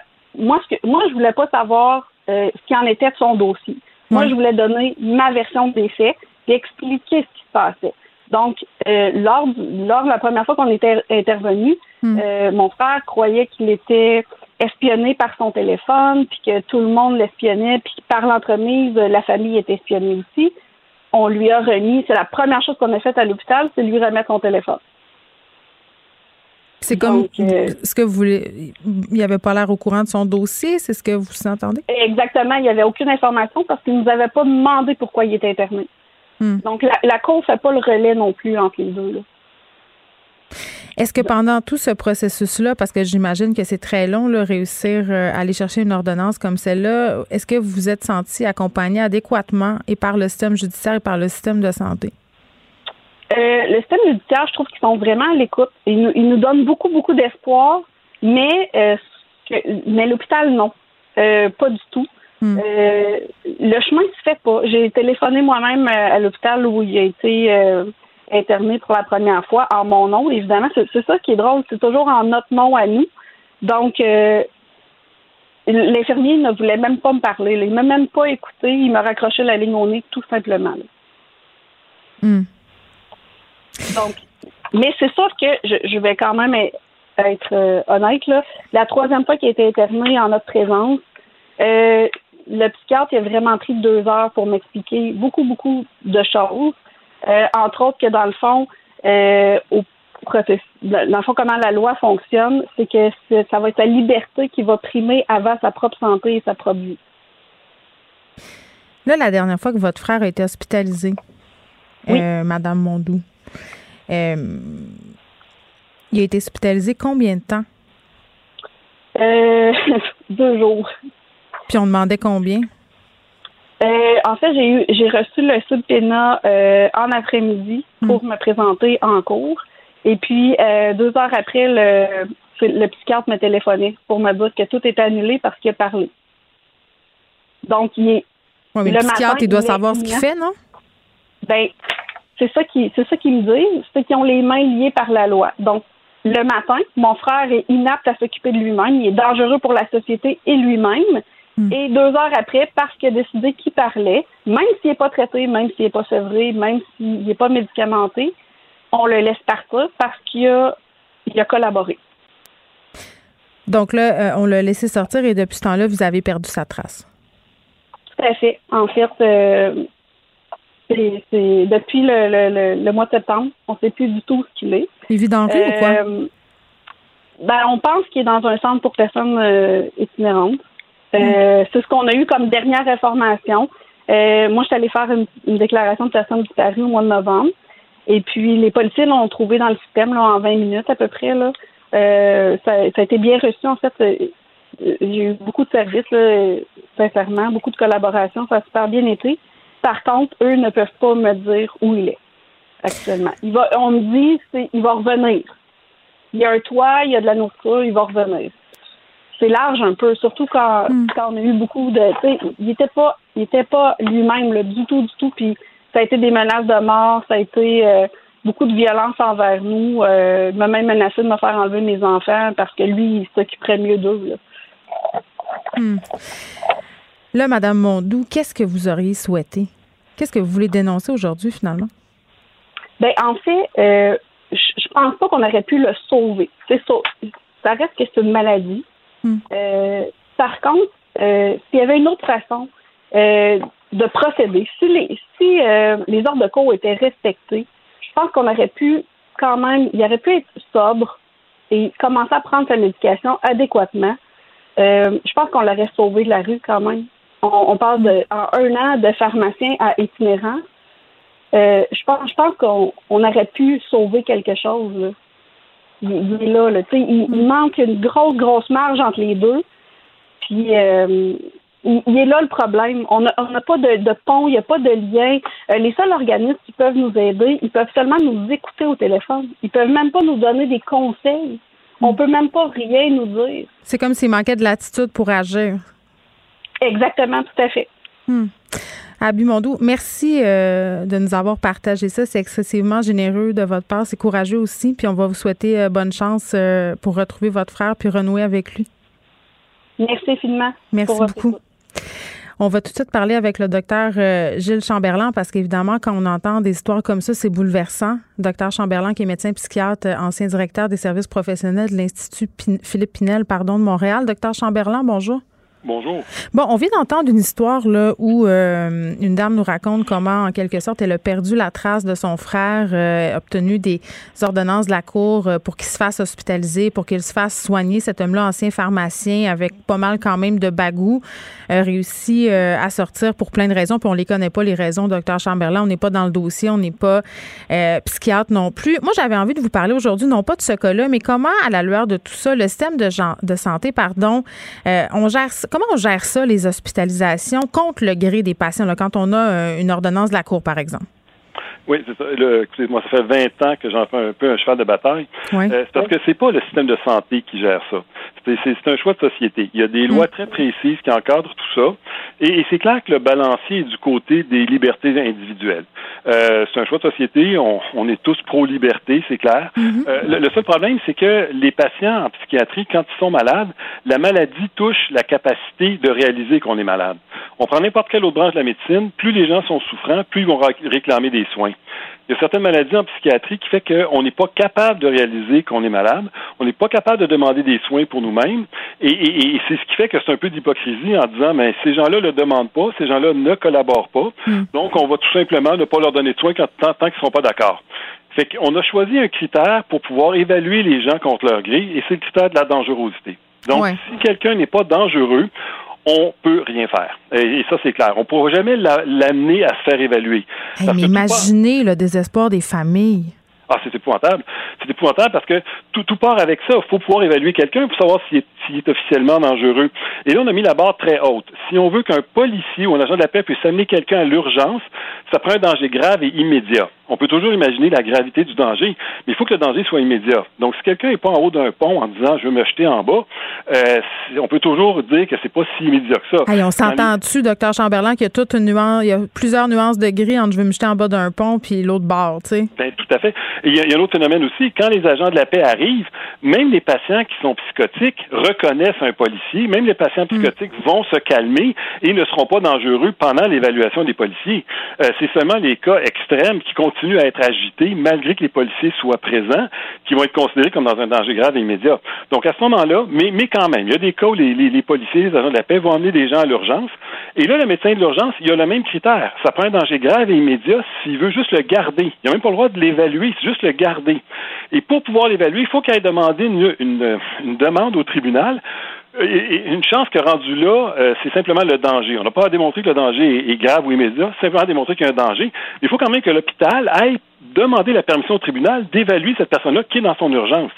Et l'évaluer dans le but de pouvoir le garder, même pas de le traiter. Si on veut le traiter, ça, c'est toute une autre série de, de demandes qu'il faut faire. Et si la famille veut faire ça elle-même sans passer par des agents de la paix, faut qu'elle se rende devant un tribunal et qu'elle démontre que la personne présente un danger. Et à ce moment-là, le juge va émettre une ordonnance pour que la personne se fasse évaluer, éventuellement garder, puis éventuellement, éventuellement traiter si on passe devant le tribunal. C'est une procédure qui est très lourde, mais surtout, c'est que ça oblige la famille à, à s'antagoniser le, le- le patient. La famille, c'est comme si sa famille était, dans les yeux du patient, c'est comme si sa famille était contre lui. Ben, bien Sa sûr, famille- ça, ça doit générer de l'attention puis le lien de confiance est brisé. C'est épouvantable, ce qui fait que les familles retardent avant de faire ça. Des fois, il y en a qui n'ont pas les moyens, parce que ça- c'est quand même compliqué. Il y en a qui ne savent pas comment ils sont démunis, mais c'est surtout ça. Euh, Quand on arrive dans le tribunal, là, c'est comme si le père était contre le fils, c'est comme si la mère était contre le fils. C'est un tel... Puis là, ce qu'on demande, c'est juste de pouvoir faire évaluer. Et là, le, le- le patient, lui, a droit à des un avocat d'aide juridique, va être représenté. Et souvent, on a des gens qui sont assez brillants pour bien s'exprimer, expliquer, justifier leur comportement euh, inapproprié. Ouais. Et s'il n'y a pas un danger, ben, le juge va laisser partir. Puis, ben c'est ça. Puis, docteur Chambellan, quand on obtient une ordonnance comme ça, là, la personne se dirige vers un hôpital. euh, ce que j'ai compris du témoignage de Mme Mondou, c'est que le personnel hospitalier n'a pas l'obligation de donner de l'information. Je comprends qu'on a le droit à la vie privée, puis ça, je le comprends parfaitement. Mais en même temps, dans l'optique d'une famille qui veut aider son proche, de raconter son histoire, est-ce que c'est pas pertinent? Oui, tout à fait. Et ici, des fois, même dans le système, il y a des choses que les gens n'ont pas, ont pas, ont pas saisies. On ne peut pas donner d'informations qui relèvent du patient sans son consentement. La loi est très, très précise là-dessus, à moins que ce soit pour prévenir un danger là, qui, qui est imminent.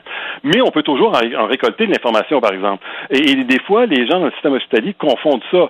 Le patient dit, je veux pas que vous parliez à mes parents à partir du moment où les parents savent qu'il est à l'hôpital, euh, il y a pas, une information qu'ils vont confier qui est rendue à l'hôpital, on le sait déjà. Tant qu'on ne donne pas d'informations sur le patient, on a le droit de récolter de l'information. Euh, et, et ça, des, ça, des fois, les gens le perdent de vue. Là. Même si le patient n'est pas d'accord qu'on parle à telle ou telle personne, on peut toujours l'appeler pour récolter cette information-là tant qu'on n'en donne pas. Hmm. C'est quoi les options d'une famille qui veut aider une personne aux prises avec des troubles de santé mentale qui ne veut pas en avoir de l'aide de professionnels? Écoutez, il n'y a, pas beaucoup d'options. Je vous l'ai dit, tout est basé sur le danger. Si on ne peut pas démontrer de danger, on ne peut rien faire. S'il y a un danger grave et immédiat, bon, les agents de la paix. S'il y, y, a un danger, mais qui n'est pas grave et immédiat, on peut aller devant un tribunal et espérer gagner notre cause pour faire évaluer la personne. Mais encore là, on l'a fait évaluer, avoir retourné dans, dans l'hôpital. Si elle se stabilise rapidement, avoir sorti puis à recommencer. L'autre option, malheureusement, c'est si ces personnes-là commettent un crime. Mais souvent, ça ne prend pas un gros crime. Ça fait juste de briser un objet, des menaces. Oui, mais mettons, OK, docteur Chamberlain, on jase, là. OK, oui. mettons, là. Je comprends qu'on évalue la dangerosité, mais quelqu'un qui veut pas se faire soigner, qui se présente pas à ses rendez-vous, qui veut pas prendre ses médicaments, sur le coup, peut-être ne représente pas en effet un danger, mais on a vu dans quelques cas, dans l'actualité récemment, là, je pense entre autres à ce qui s'est passé à Wendake, deux enfants qui ont perdu la vie, euh, un père qui avait demandé de l'aide, qui est pas toujours, euh, qui a pas toujours été coopératif à ce que j'en comprends avec euh, les ressources d'aide. On se retrouve avec deux cadavres sur les bras. Tu sais, je veux dire, le niveau de dangerosité, il peut évoluer, il peut changer. Là. On en convient de ça. Là. Ben oui, ben oui. Puis c'est des fois la première manifestation d'un danger, c'est un crime. Euh, des fois c'est un meurtre. Euh, il y a, il y a 12 en moyenne, il y a un patient par mois qui tue qui tue quelqu'un. Et quand nous on le reçoit, et on l'évalue, ben on se dit mais ça aurait pu être évité. Mais c'était la première manifestation de danger. Ok, mais le, le, le, que vous dites, c'est excessivement grave, docteur Chamberlain. C'est comme si notre grave. système, en, en guillemets, était fait pour en laisser passer. Ben oui, effectivement, le système est fait pour en laisser passer, ça c'est clair. Le système, le pendule est du côté des droits et libertés et non pas de la protection de la société. Mais je vous dirais a même des groupes de défense qui trouvent que le système actuel est trop exigeant envers les patients, qui considèrent que le système de, santé a trop de pouvoir, qui font des plaintes régulièrement. Je répète, le système de santé n'a aucun pouvoir. Tout est remis devant les tribunaux et ça prend la la permission des tribunaux, sauf le médecin à l'urgence, que soit quelqu'un, il a 72 heures pour aller demander au tribunal s'il peut faire quelque chose. Mais ce que je vous disais, c'est qu'il y a des gens, par exemple, ça fait longtemps qu'ils sont dangereux. Et les familles sont particulièrement tolérantes. Il y a des gens qui commencent en menaçant, brisent des objets, bousculent les gens, et les, les, malheureusement, les familles ne font rien parce qu'ils ont l'impression que s'ils dénoncent ça, ils vont perdre la personne. Mais des fois, dénoncer ça puis déposer une plainte au criminel, c'est ça qui permet de, de, de, de, replacer la personne sur une bonne trajectoire. Oui. Elle va être évaluée, oui, elle va être judiciarisée, mais si elle est malade, elle va être non responsable. Et là, tant qu'elle va présenter un danger, la commission va exiger qu'elle prenne sa médication, puis il va avoir un suivi. Ça a permis de sortir beaucoup de patients de, de, de, de la rue. Mais là, c'est encore plus exigeant pour les familles.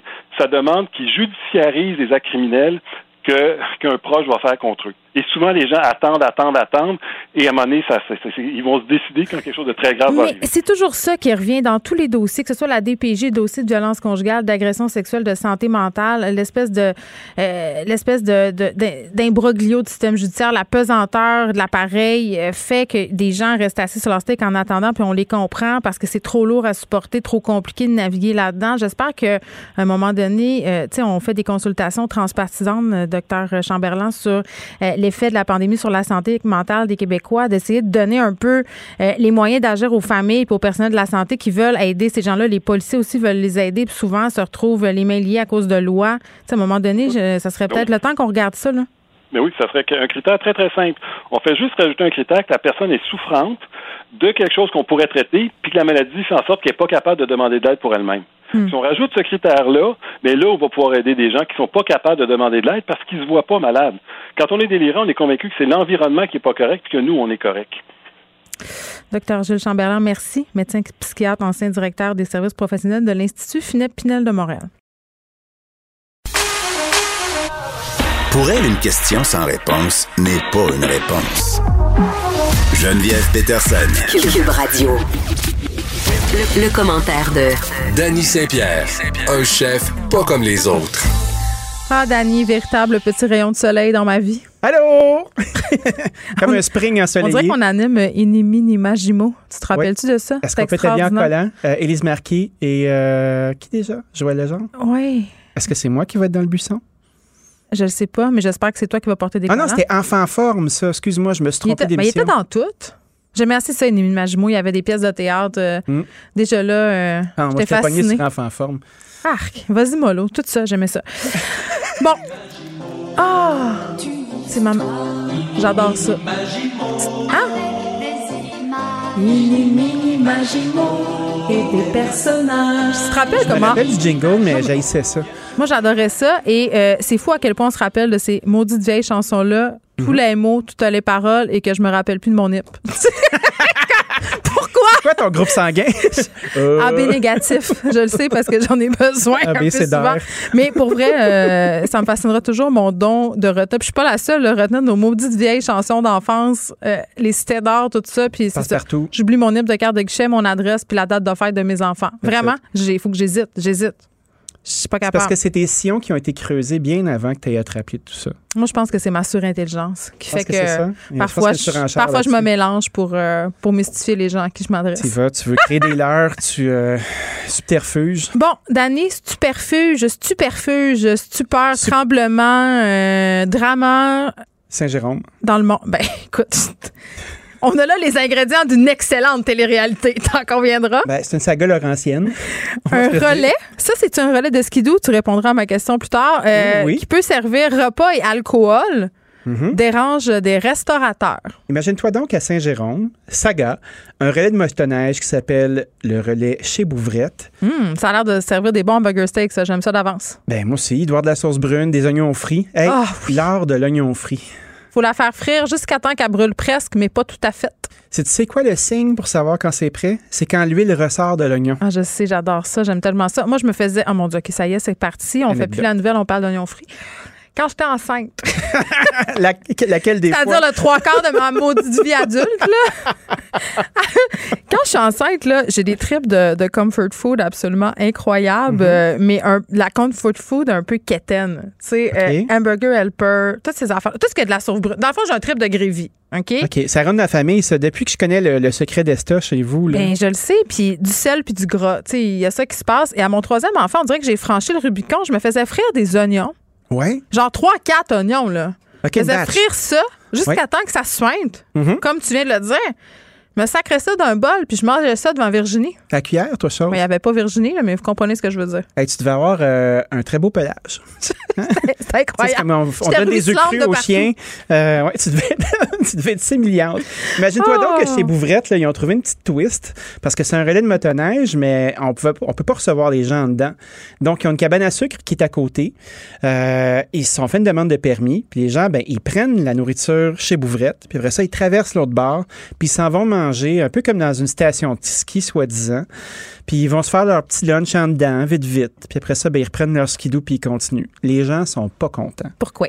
Ben, ils sont pas contents parce que c'est comme si c'était de la restauration, mais déviée, tu sais. Imagine-toi d'autres. Ah, ben, ils ont trouvé des arrangements. Qu'est-ce que je te dise? Moi, je trouve ça assez futé. Ils se sont là. réinventés. Euh, ils se sont réinventés mal sale. Puis là, il y avait deux bâtisses. Puis il y en a une qui fait à manger, puis l'autre qui t'accueille. Fait que là, tu prends ton petit sac brun puis ton petit bonheur, tu traverses l'autre bar, tu manges, tu manges au chaud. Mais la seule question qu'il faut se poser, Dani, puis je comprends euh, que les restaurateurs sont fâchés parce que ça Les leur fait une concurrence. fâchés. Ben, c'est un peu ça, puis on les aime comme ça. On les adore comme Ils sont ça. fougueux. La question, c'est est-ce que c'est dangereux? C'est la seule question qu'on devrait se poser. Ben, moi, je pense que ce qui est dangereux, c'est le choix des nappes. Je sais pas si tu as vu la photo. Non, décris-moi une description. c'est en plastique. Ah oui. Euh, Il y a des petits motifs dessus. C'est des nappes qui font sweep. Ouais, c'est des nappes qui font sweep. Tu sais, si t'échappes l'orange croche dessus, ça te colle ses avant-bras, tu peux perdre ça. du poil. Ça me rappelle mon Euh, enfance. C'est un peu, euh, c'est un peu provençal, ces bars, mais tout ça à Saint-Jérôme. Comme avec du faux lilas, là. Oui, parce que euh, je voyais du une jaune, science, jaune, du bleu, euh, de la dentelle un peu. Je trouvais ça joli sur des nappes à Une pique-nique. crise d'épilepsie sur une table. fait que c'est ça. C'est litigieux. Certains disent qu'on peut, certains disent qu'on ne peut pas. C'est pas clair. Toi, qu'est-ce Et- que tu dis? Ben moi, je dis que c'est vraiment smart. Puis, sais-tu qu'est-ce que j'ai envie de dire? J'ai envie de dire, là, OK, puis ça, là, ça va être très, très général, là. C'est qui la police du fun? Tu sais, admettons, euh, tu t'en vas à la pharmacie, là, puis tu veux t'acheter euh, des lingettes d'allaitement, whatever the fuck que Des tu as besoin. lingettes d'allaitement, C'est un peu, c'est un amalgame. C'est comme la, Parfait. la menstruelle. c'est bon. Parfait. Ben, qui va venir en arrière puis dire Hey, t'as vendu la lingette qui était pas euh, une affaire de priorité, là? Y a-tu comme une police Moi, qui je vais passe en là. arrière? Moi, je vais le dire. Je sais pas pourquoi que le monde sont aussi pissous Les gens de, se de, vengent. de bender les règlements. Non, les, les, ans- les, les, ans- les gens. Les ans se vendent. Non, mais les gens se vengent. Pour vrai, les- Ben oui. on dirait que notre nouveau passe-temps, c'est la délation. Hey, Oui, regardons ce qu'elle qui a fait.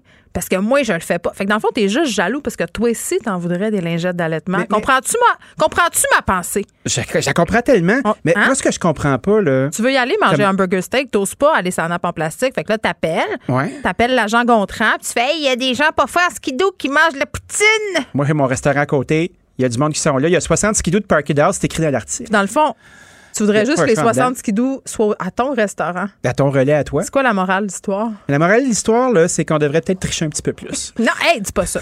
Non, mais pas, pas tricher méchamment, là. Mais gars, tu vois, les policiers ont été à cet endroit-là. Puis on Ils ont dit- dit rien à signaler. Ben, c'est ça. Fait qu'il n'y a rien à signaler, visiblement. Je te donnais mon exemple du chien fumant l'été passé, là, qui s'était organisé belle petite affaire sur le coin d'une rue, hein, Mhm. avec un, des facilités très éloignées pour servir. Ça, c'est un- pas un pot de chambre, une un facilité. hein. truc. Non, mais ça pourrait. Mais dans ce cas-ci, c'était juste pour manger des guedilles au mort sur le bord de la rue.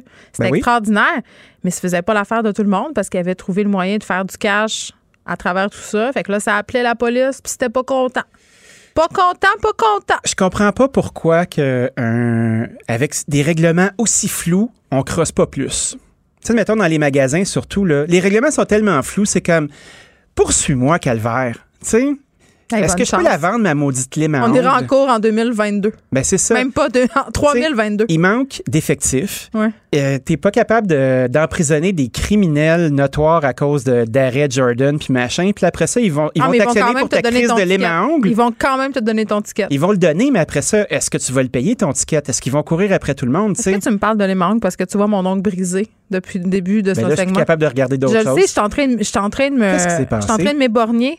Ben, c'est mes ongles de manucure au gel qui sont en train, euh, lentement mais sûrement, de, de quitter, de quitter. Euh, perdu ton gel. je perds mon gel, mais ça rend mes doigts acérés et très dangereux pour mon prochain. Donc, méfie-toi. Fait que, tu sais, au lieu de prendre tes clients de tes doigts, là, comme dans les annonces des années Je peux me 80. défendre avec mes, ré- mes résidus de manucure. Tout à fait. C'est c'est un, c'est un objet contondant au bout du doigt. je suis trop vête pour l'enlever, c'est tellement long, j'ai d'autres choses à faire que me tremper les doigts dans l'acétone pendant quatre jours. Ben oui, ou dans le, dans le palmolive Fait qu'on a, avec réglé, Marie. on a réglé le cas de Saint-Jérôme, là où il y a du drama de restaurateurs et des nappes LED. Maintenant, parlons de la cage au sport. Une des, un des trucs que j'adore le plus de la cage au sport, c'est leur promotion. On donne des ailes de poulet quand le Canadien compte des buts. Ça, ça marche-tu encore? Je pense Ben, que ça fait 30, ça marche 300 ans que je peux aller là. Ça marche encore. Mais imagine-toi donc que les Canadiens comptent tellement de buts que là, il y a eu beaucoup trop d'ailes de C'est vrai données. comptent beaucoup de buts? Ben, ou- sac à papier, Tyler je Toffoli. le sais. Je, je- je Tyler. Toffoli, on le connaissait même pas. Les gens sont les gens sont en liesse sur les médias sociaux et là on parle de coupe Stanley, ça sent la coupe et on est déjà trop enthousiaste en temps normal. Là on a des bonnes raisons de s'enthousiasmer. Imagine, qu'est-ce qu'il faut faire? C'est incroyable. En tout cas, j'imagine qu'on va manger beaucoup d'ailes. Donc, euh, on est content. On est content parce que en quatre matchs, ben, il y a eu, il y a eu quatre matchs en 2021. Hmm. En 19-20, il y en a eu 12. En 18-19, il y en a eu 17. Puis après ça, Bingo. en 17-18, il y en a eu 11. Fait que sais-tu quoi? Ça va fucking bien. Mais pour avoir tes ailes, là, surtout puisqu'il n'y a pas de restaurant d'ouvert en tant que tel, il faut que tu fasses une commande d'un minimum de 15 avant taxe. Fait que ça aide les restaurants. Ben, ça aide certains, c'est une belle promo. Fait que moi, je pense que tout le monde a le, le- le sourire fendu jusqu'aux oreilles, puis ils se disent, ah, voyez, comptez-en début mes comiques. Parce que pour avoir 8 ailes, là, tu commanderas pas juste pour 15$. piastres. Te faire livrer euh, par du Skip ou par du Uber. Moi, je suis passive agressive. Des fois, je me commande juste un truc à 7 Moi, je faisais livrer du dépanneur en bas de chez nous parce que j'étais trop veg. Un paquet de cigarettes puis un 6-pack. Des Rotman. C'est ça. Va te prendre un kit de rouleuse. Puis après ça, ben là, euh, moi, je pense qu'une bonne commande à la cage, là, c'est au moins 60$. piastres. Fait que, tu sais, euh, Hey, ça va bien. donner, euh, On donner va jouer 8 du piano avec euh. Monsieur Laforêt. Ouais, tu pourrais au piano à queue avec tes ailes, là, puis là, t'as toutes tes. euh, Ah, ça graisse les touches, surtout si tu prends les 9 à 1. Hey, OK. là, là. On peut-tu régler le cas des ailes de poulet sauceuses? J'aime C'est pas quoi ça. ça? Pourquoi Mais qu'ils font t'as- ça? T'as deux équipes d'ailes de poulet dans la vie, c'est pas moi qui va te l'apprendre, là. Celle délicieuse. Euh, Les sèches? croustillante, mais pas Oui. sèche, vraiment juteuse à l'intérieur. La personne, elle sait comment les faire cuire, fait qu'elle les a bien faites saisir à l'extérieur, hein, ou elle les a frites, ou whatever. Saisir, c'est frit. C'est ça. Mais tu peux les mettre crissement fort dans le four aussi quand t'es quand Ça, ça tente des- pas de sortir la friteuse. C'est des ailes de seconde main, Mais ça marche, en tout cas. Oh, vas-y, vas-y. Après, ça, c'est cette équipe-là. Moi, je suis dans cette équipe-là. OK. L'autre équipe, c'est les sauceux. Moi, je suis dans l'équipe de la sauce. Arc! Sais-tu pourquoi? Vas-y. Moi, je suis un gros, gros fan des classiques. OK. Puis plus c'est psychotronique, plus j'aime ça. Et Ah, l'aile ouais. buffalo, l'aile buffalo, c'est une aile qui a été frite, une vulgaire aile, salée poivrée, curissée dans la friteuse. Puis après ça, quand tu la sors, tu la mets dans le bol, là, tu l'enduis de beurre Mais et de friteuse, ça sauce rime avec délicieuse. Red Hot. Ben, je sais, je postillonne sur le micro en Je ce sais, moment. les papiers te pissent dans la bouche. Hey, je sais, je, je suis, euh, ouais, je suis, euh, j'ai la bouche fontaine, comme on dit. Et puis, euh, on salue toutes les fontaines des environs. Il y en a quelques-unes ici. Après ça, une fois que tu as bien enduit. Juste pas moi, je veux Ben juste non, vous le pas dire. toi, on est dans, dans le confort de notre studio. C'est ça. Tu enduis les ailes de cette sauce et de ce beurre-là, puis après ça, tu as une petite trempette de ranch avec du bleu des, des filets, Des d'émietté là-dedans, du céleri. Fait que là, tu peux te faire des espèces de constructions. Puis tu sais qu'il y a une façon de défaire ton aile. Hein? Quand ton aile est cuite comme il faut, Moi, je la là, donne à mon chum puis ma désosse. tu, euh, ouais, tu dois être belle fun avec du crabe des neiges aussi, toi. Ah non, j'ai- j'ai mon crabe moi-même. tu Genre ton crabe, OK, ben il y a des étapes là-dedans. Quand tu défais un os, puis l'autre, là, tu tires dans le milieu, ça te fait comme une espèce de petite enveloppe de viande savoureuse. Tu y vas comme ça. Moi, j'aime les deux sortes Tu manges à tous les râteliers d'Annie Saint-Pierre. Ah, moi, là, je suis affamé, j'ai pas dîné. tu me parles d'ailes, je frétille. Moi, je. je... On mange pas assez dans ce show-là. Tu m'avais promis une enveloppe avec des, des fritos la semaine passée. Là, je l'ai pas encore eu. En tout cas, Je m'en suis pas fait encore.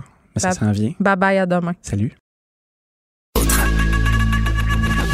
Geneviève Peterson. Une animatrice pas comme les autres. Cube Radio. Lundi, on est avec Jean-Louis Fortin, directeur de notre bureau d'enquête. Salut Jean-Louis.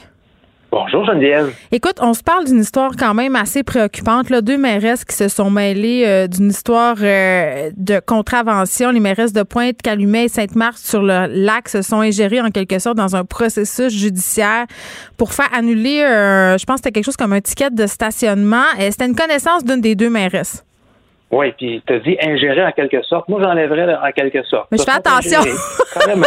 Non, non, mais ma- même les mairesses euh, nous, nous avouent qu'elles ont. euh, dans, dans un, il y en a une des deux qui a appelé le, le directeur de la police pour lui, pour lui demander d'annuler l'étiquette, ce que le directeur de la police a refusé de faire, avec raison. Puis, dans un autre cas, euh, euh, euh, l'autre mairesse a appelé euh, le directeur de la cour municipale pour voir s'il n'y aurait pas moyen de faire quelque chose. Mais Et encore ça, là, ben, Jean-Louis, refaisons ensemble, si ça ne dérange pas un peu, le fil des interventions des deux élus là, depuis euh, l'émission de ce fameux constat euh, d'infraction de 150 au mois de juillet.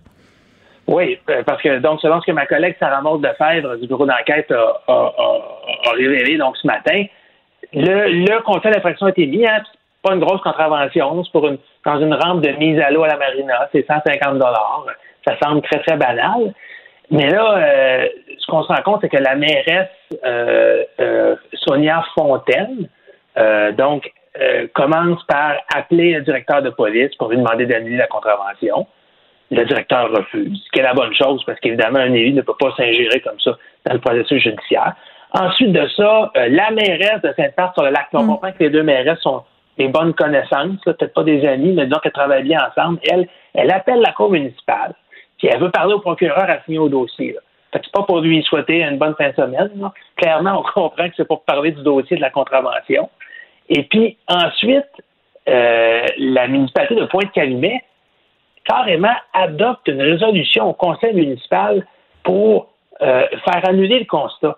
Au conseil municipal, il y a plein de résolutions qui parlent. Des fois, on octroie un contrat, des fois, on fait un changement de zonage. Là, c'est tout simplement pour dire, ben, le ticket de 150 là, on le fait disparaître. Alors là, ben, les procureurs de la ville se présentent devant le juge quelques jours plus tard. Puis, désolé, on n'a plus de preuves, on n'a plus de cas. Et le ticket a bel et bien été annulé suite aux interventions et aux tentatives répétées des deux maires. Bon, puis là, tu disais qu'elles avaient admis une partie des faits.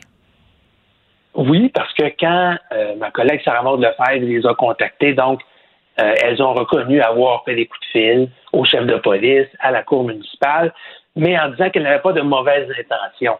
Le problème, c'est pas tellement l'intention, c'est que c'est très, très clair en matière d'éthique, puis on cite plusieurs spécialistes en éthique et avocats dans le reportage qui nous disent non seulement une, un maire ou une mairesse ne peut s'ingérer pour faire pression pour qu'un constat d'infraction, de quelque nature que ce soit, que ce soit une, une, infraction criminelle grave ou juste une petite contravention de 150 pièces, peu Mm. importe, tu ne peux pas t'ingérer. La deuxième chose, c'est que de façon générale, ça, je ne parle pas de dans ce cas-ci, c'est pas à moi de, de décider ça, c'est pas à moi de trancher ça. Ça pourrait éventuellement être à l'UPAC de le faire, mais de façon générale, quiconque utilise sa fonction d'élu ou de fonctionnaire, dans ce cas-ci, c'est d'élu, pour obtenir un avantage, donc en l'occurrence, ça pourrait être l'annulation, par exemple, de question d'infraction. Si tu fais pression en utilisant le fait que tu es un élu, ça peut être de l'abus de confiance, qui est une infraction criminelle. Puis je te répète, c'est pas moi qui peux te le dire, mais il y a des juristes qui nous pointent vers cette infraction-là en disant, ben, s'il y a effectivement une enquête policière, ça pourrait effectivement démontrer qu'il y a eu de l'abus de confiance. Alors, il faudra laisser le- le- le- le- les enquêtes suivre leur cours, mais c'est assez préoccupant quand on voit des mairesses comme ça se livrer à, à- à des actes similaires. Bien, évidemment, ça ébranle la confiance du public et euh, envers les politiciens et envers le système euh, de justice. Et j'ai envie de te demander, Jean-Louis, s'il va y avoir des poursuites? Ben, des poursuites. Là, ce qu'on sait, euh, c'est une nouvelle de dernière heure, c'est que la commission municipale du Québec euh, a déjà, d'ores et déjà, après avoir lu le journal ce matin, dé- déclenché une enquête. Donc, après avoir lu les, les- les- les éléments qu'on a rassemblés, on est en train également de, de parler avec la ministre des Affaires municipales. On va tendre la perche à l'UPAC. Moi, je ne serais pas étonné euh, qu'il y ait également euh, une, une enquête qui soit ouverte au niveau de l'UPAC. Et ben, il faudra laisser ensuite le- le- le- le- les, les procédures suivre leur cours. Je te répète, les deux mairesses nous disent qu'elles sont intervenues, mais que ce n'était pas dans de mauvaises intentions. Or, nul n'est censé ignorer la loi. Et techniquement, au Québec, les élus doivent savoir, hein, ils sont supposés avoir une formation en éthique. je franchement, euh, moi, j'ai pas de formation en éthique, puis je suis pas une élue, puis je sais très bien que tu peux pas te servir de ton pouvoir d'élu pour avoir des faveurs personnelles. Tu prends pas la tête à Papineau. ami- Si tu as un ami qui a eu un ticket, tu peux pas appeler le directeur de Ben la non. police pour lui demander de l'annuler. Pas tellement subtil. Exactement. Ça, marche pas comme ça. On termine, euh, Jean-Louis, en parlant d'un texte que tu as signé euh, à propos du syndrome Gérald Tremblay. Gérald Tremblay, hein, ce maire de Montréal qui ignorait ce qui se passait dans sa propre ville. C'était naïf. Pour faire un rappel, ouais, pour faire un rappel rapide, lui, pendant, il était maire pendant 10 ans, puis selon ce qu'il avait témoigné à la commission Charbonneau, donc, les, les magouilles, la corruption, le financement illégal qui ont été avérés à la ville de Montréal, lui, il savait pas ça. C'était des gens, c'est- son bras droit, son bras gauche, des gens en qui il avait placé euh, sa confiance, qui ont été responsables, pas lui. Bon. Moi, Gérald Tremblay, j'avais tendance à le croire parce que, bon, c'est quelqu'un, on, ne pense pas qu'il est animé par des mauvaises intentions. Et là, ben, dans ma chronique de, ce samedi, je faisais un rapprochement parce que euh, mon collègue Nicolas Lachance a démontré, euh, avec une enquête de longue haleine, qu'il y a des problèmes au NTQ. Hein. On sait qu'au NTQ, il y avait des risques de collusion. Et là, la division des enquêtes a été euh, vidée de ses employés. Il n'y a presque plus personne au ministère qui fait des enquêtes sur le terrain pour prévenir la collusion. Et François Bonnardel, la semaine passée, le ministre des Transports, il a refusé de nous accorder une entrevue. Mais il est allé dire en entrevue à LCN, on a six employés à la division des enquêtes, mais c'est pas vrai. Il y, a, un seul employé aux enquêtes au MTQ. Il y a des postes qui sont à pourvoir, il y a des employés qui ont démissionné. Alors, François Bonnardel, qui, il y a quelques années, riait un peu du cas Gérald Tremblay, puis euh, attaquait l'ancien gouvernement libéral en disant Ah, puis ils ont, ils ont le syndrome Gérald Tremblay, ils savent pas ce qui se passe dans leur propre ministère. Là, c'est un peu lui qui se fait prendre sur le fait, puis je suis obligé de te dire que malheureusement, François Bonnardel aurait peut-être pu se renseigner un peu plus sur les- la situation préoccupante qui se passe dans son ministère avant de laisser entendre que notre reportage comportait des inexactitudes. Ça, ça a été rigoureusement fouillé. Puis, effectivement, la division des enquêtes au ministère présentement, huit ans après la commission Charbonneau, elle est à rebâtir. Ça va très mal. Les accusations de climat, des, des allégations de climat de travail toxique. Il y a eu des départs en série. Alors oui, il y a encore un ménage à faire au ministère des Transports. Oui, puis on peut se douter euh, que Gérald Tremblay n'est pas le seul maire euh, à ignorer ce qui se passait et ce qui continue de se passer dans sa propre ville. Hein? Disons ça comme ça. C'est effectivement, euh, maire, ça vient avec des, des, des privilèges, mais ça vient également avec des grandes responsabilités, dont celle de savoir à qui t'octroie un contrat Hmm. et qui te donne l'argent pour ton financement politique. Jean-Louis Fortin, merci. On continue de lire vos dossiers euh, dans la section du bureau d'enquête. Bonne journée. Vous écoutez Geneviève Peterson. Cube Radio. On est avec Vincent Dessureau. Salut Vincent. Salut. Écoute, euh, excellente nouvelle euh, peut-être pour tous les enfants et les gens qui, comme moi, euh, ont peur des aiguilles. Un vaccin sans aiguilles développé au Québec. Oui, et honnêtement, je trouve très intéressant cette, cette trouvaille, cette découverte, cet outil technologique développé donc au Québec. Ça s'appelle MedJet. Il y a un reportage d'ailleurs très intéressant qui, que vous allez voir à LCN, à TVA aujourd'hui, sur une vaccination sans aiguille.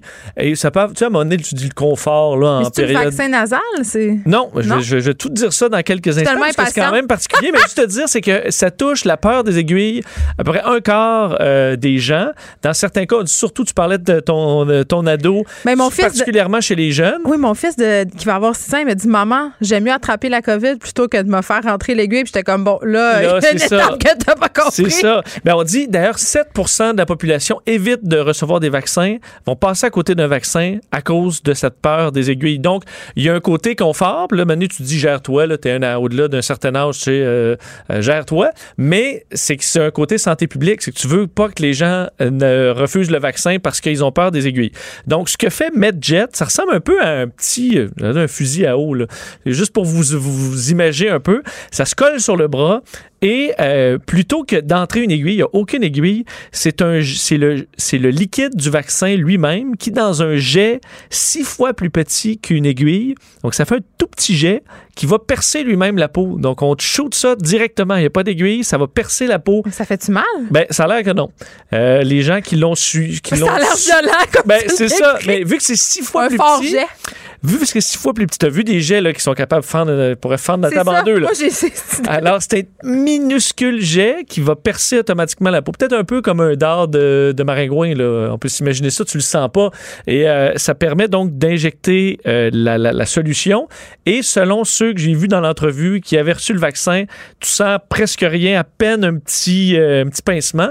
Et euh, ensuite, ça fait pas mal. Généralement, les vaccins, ça te laisse quand même avec une certaine douleur. Euh, pas avec MedJet. On donne déjà, c'est autorisé par Santé Canada, on fait déjà de la vaccination pour euh, le- l'influenza avec cette machine-là.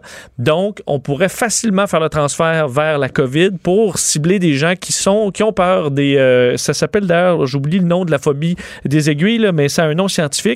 Alors, on est en discussion avec Santé Canada, avec la santé publique pour éventuellement offrir la, la COVID de cette façon. C'est intéressant, mais moi, je suis rendue à un point où si tu me disais que demain matin, j'allais avoir le vaccin de la COVID dans le cornet, là, je te dirais Oui, que c'est bien ah oui, correct. oui, Donnez-moi-le, je vais souffrir, puis ça va être bien correct. grosseur de l'aiguille, mais on comprend que pour certains, c'est plus euh, invas- invasif. La peur des aiguilles, ça s'appelle bélonéphobie.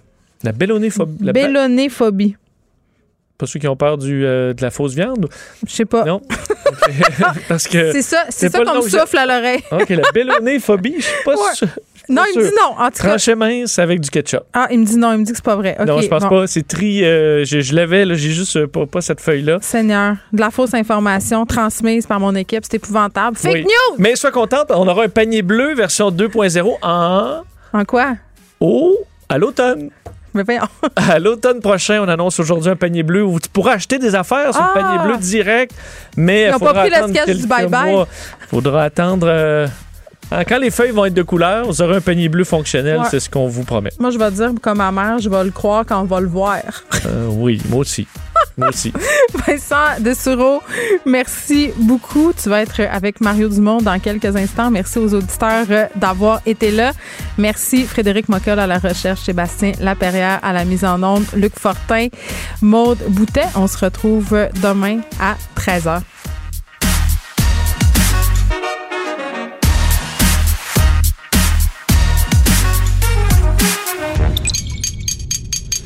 Radio.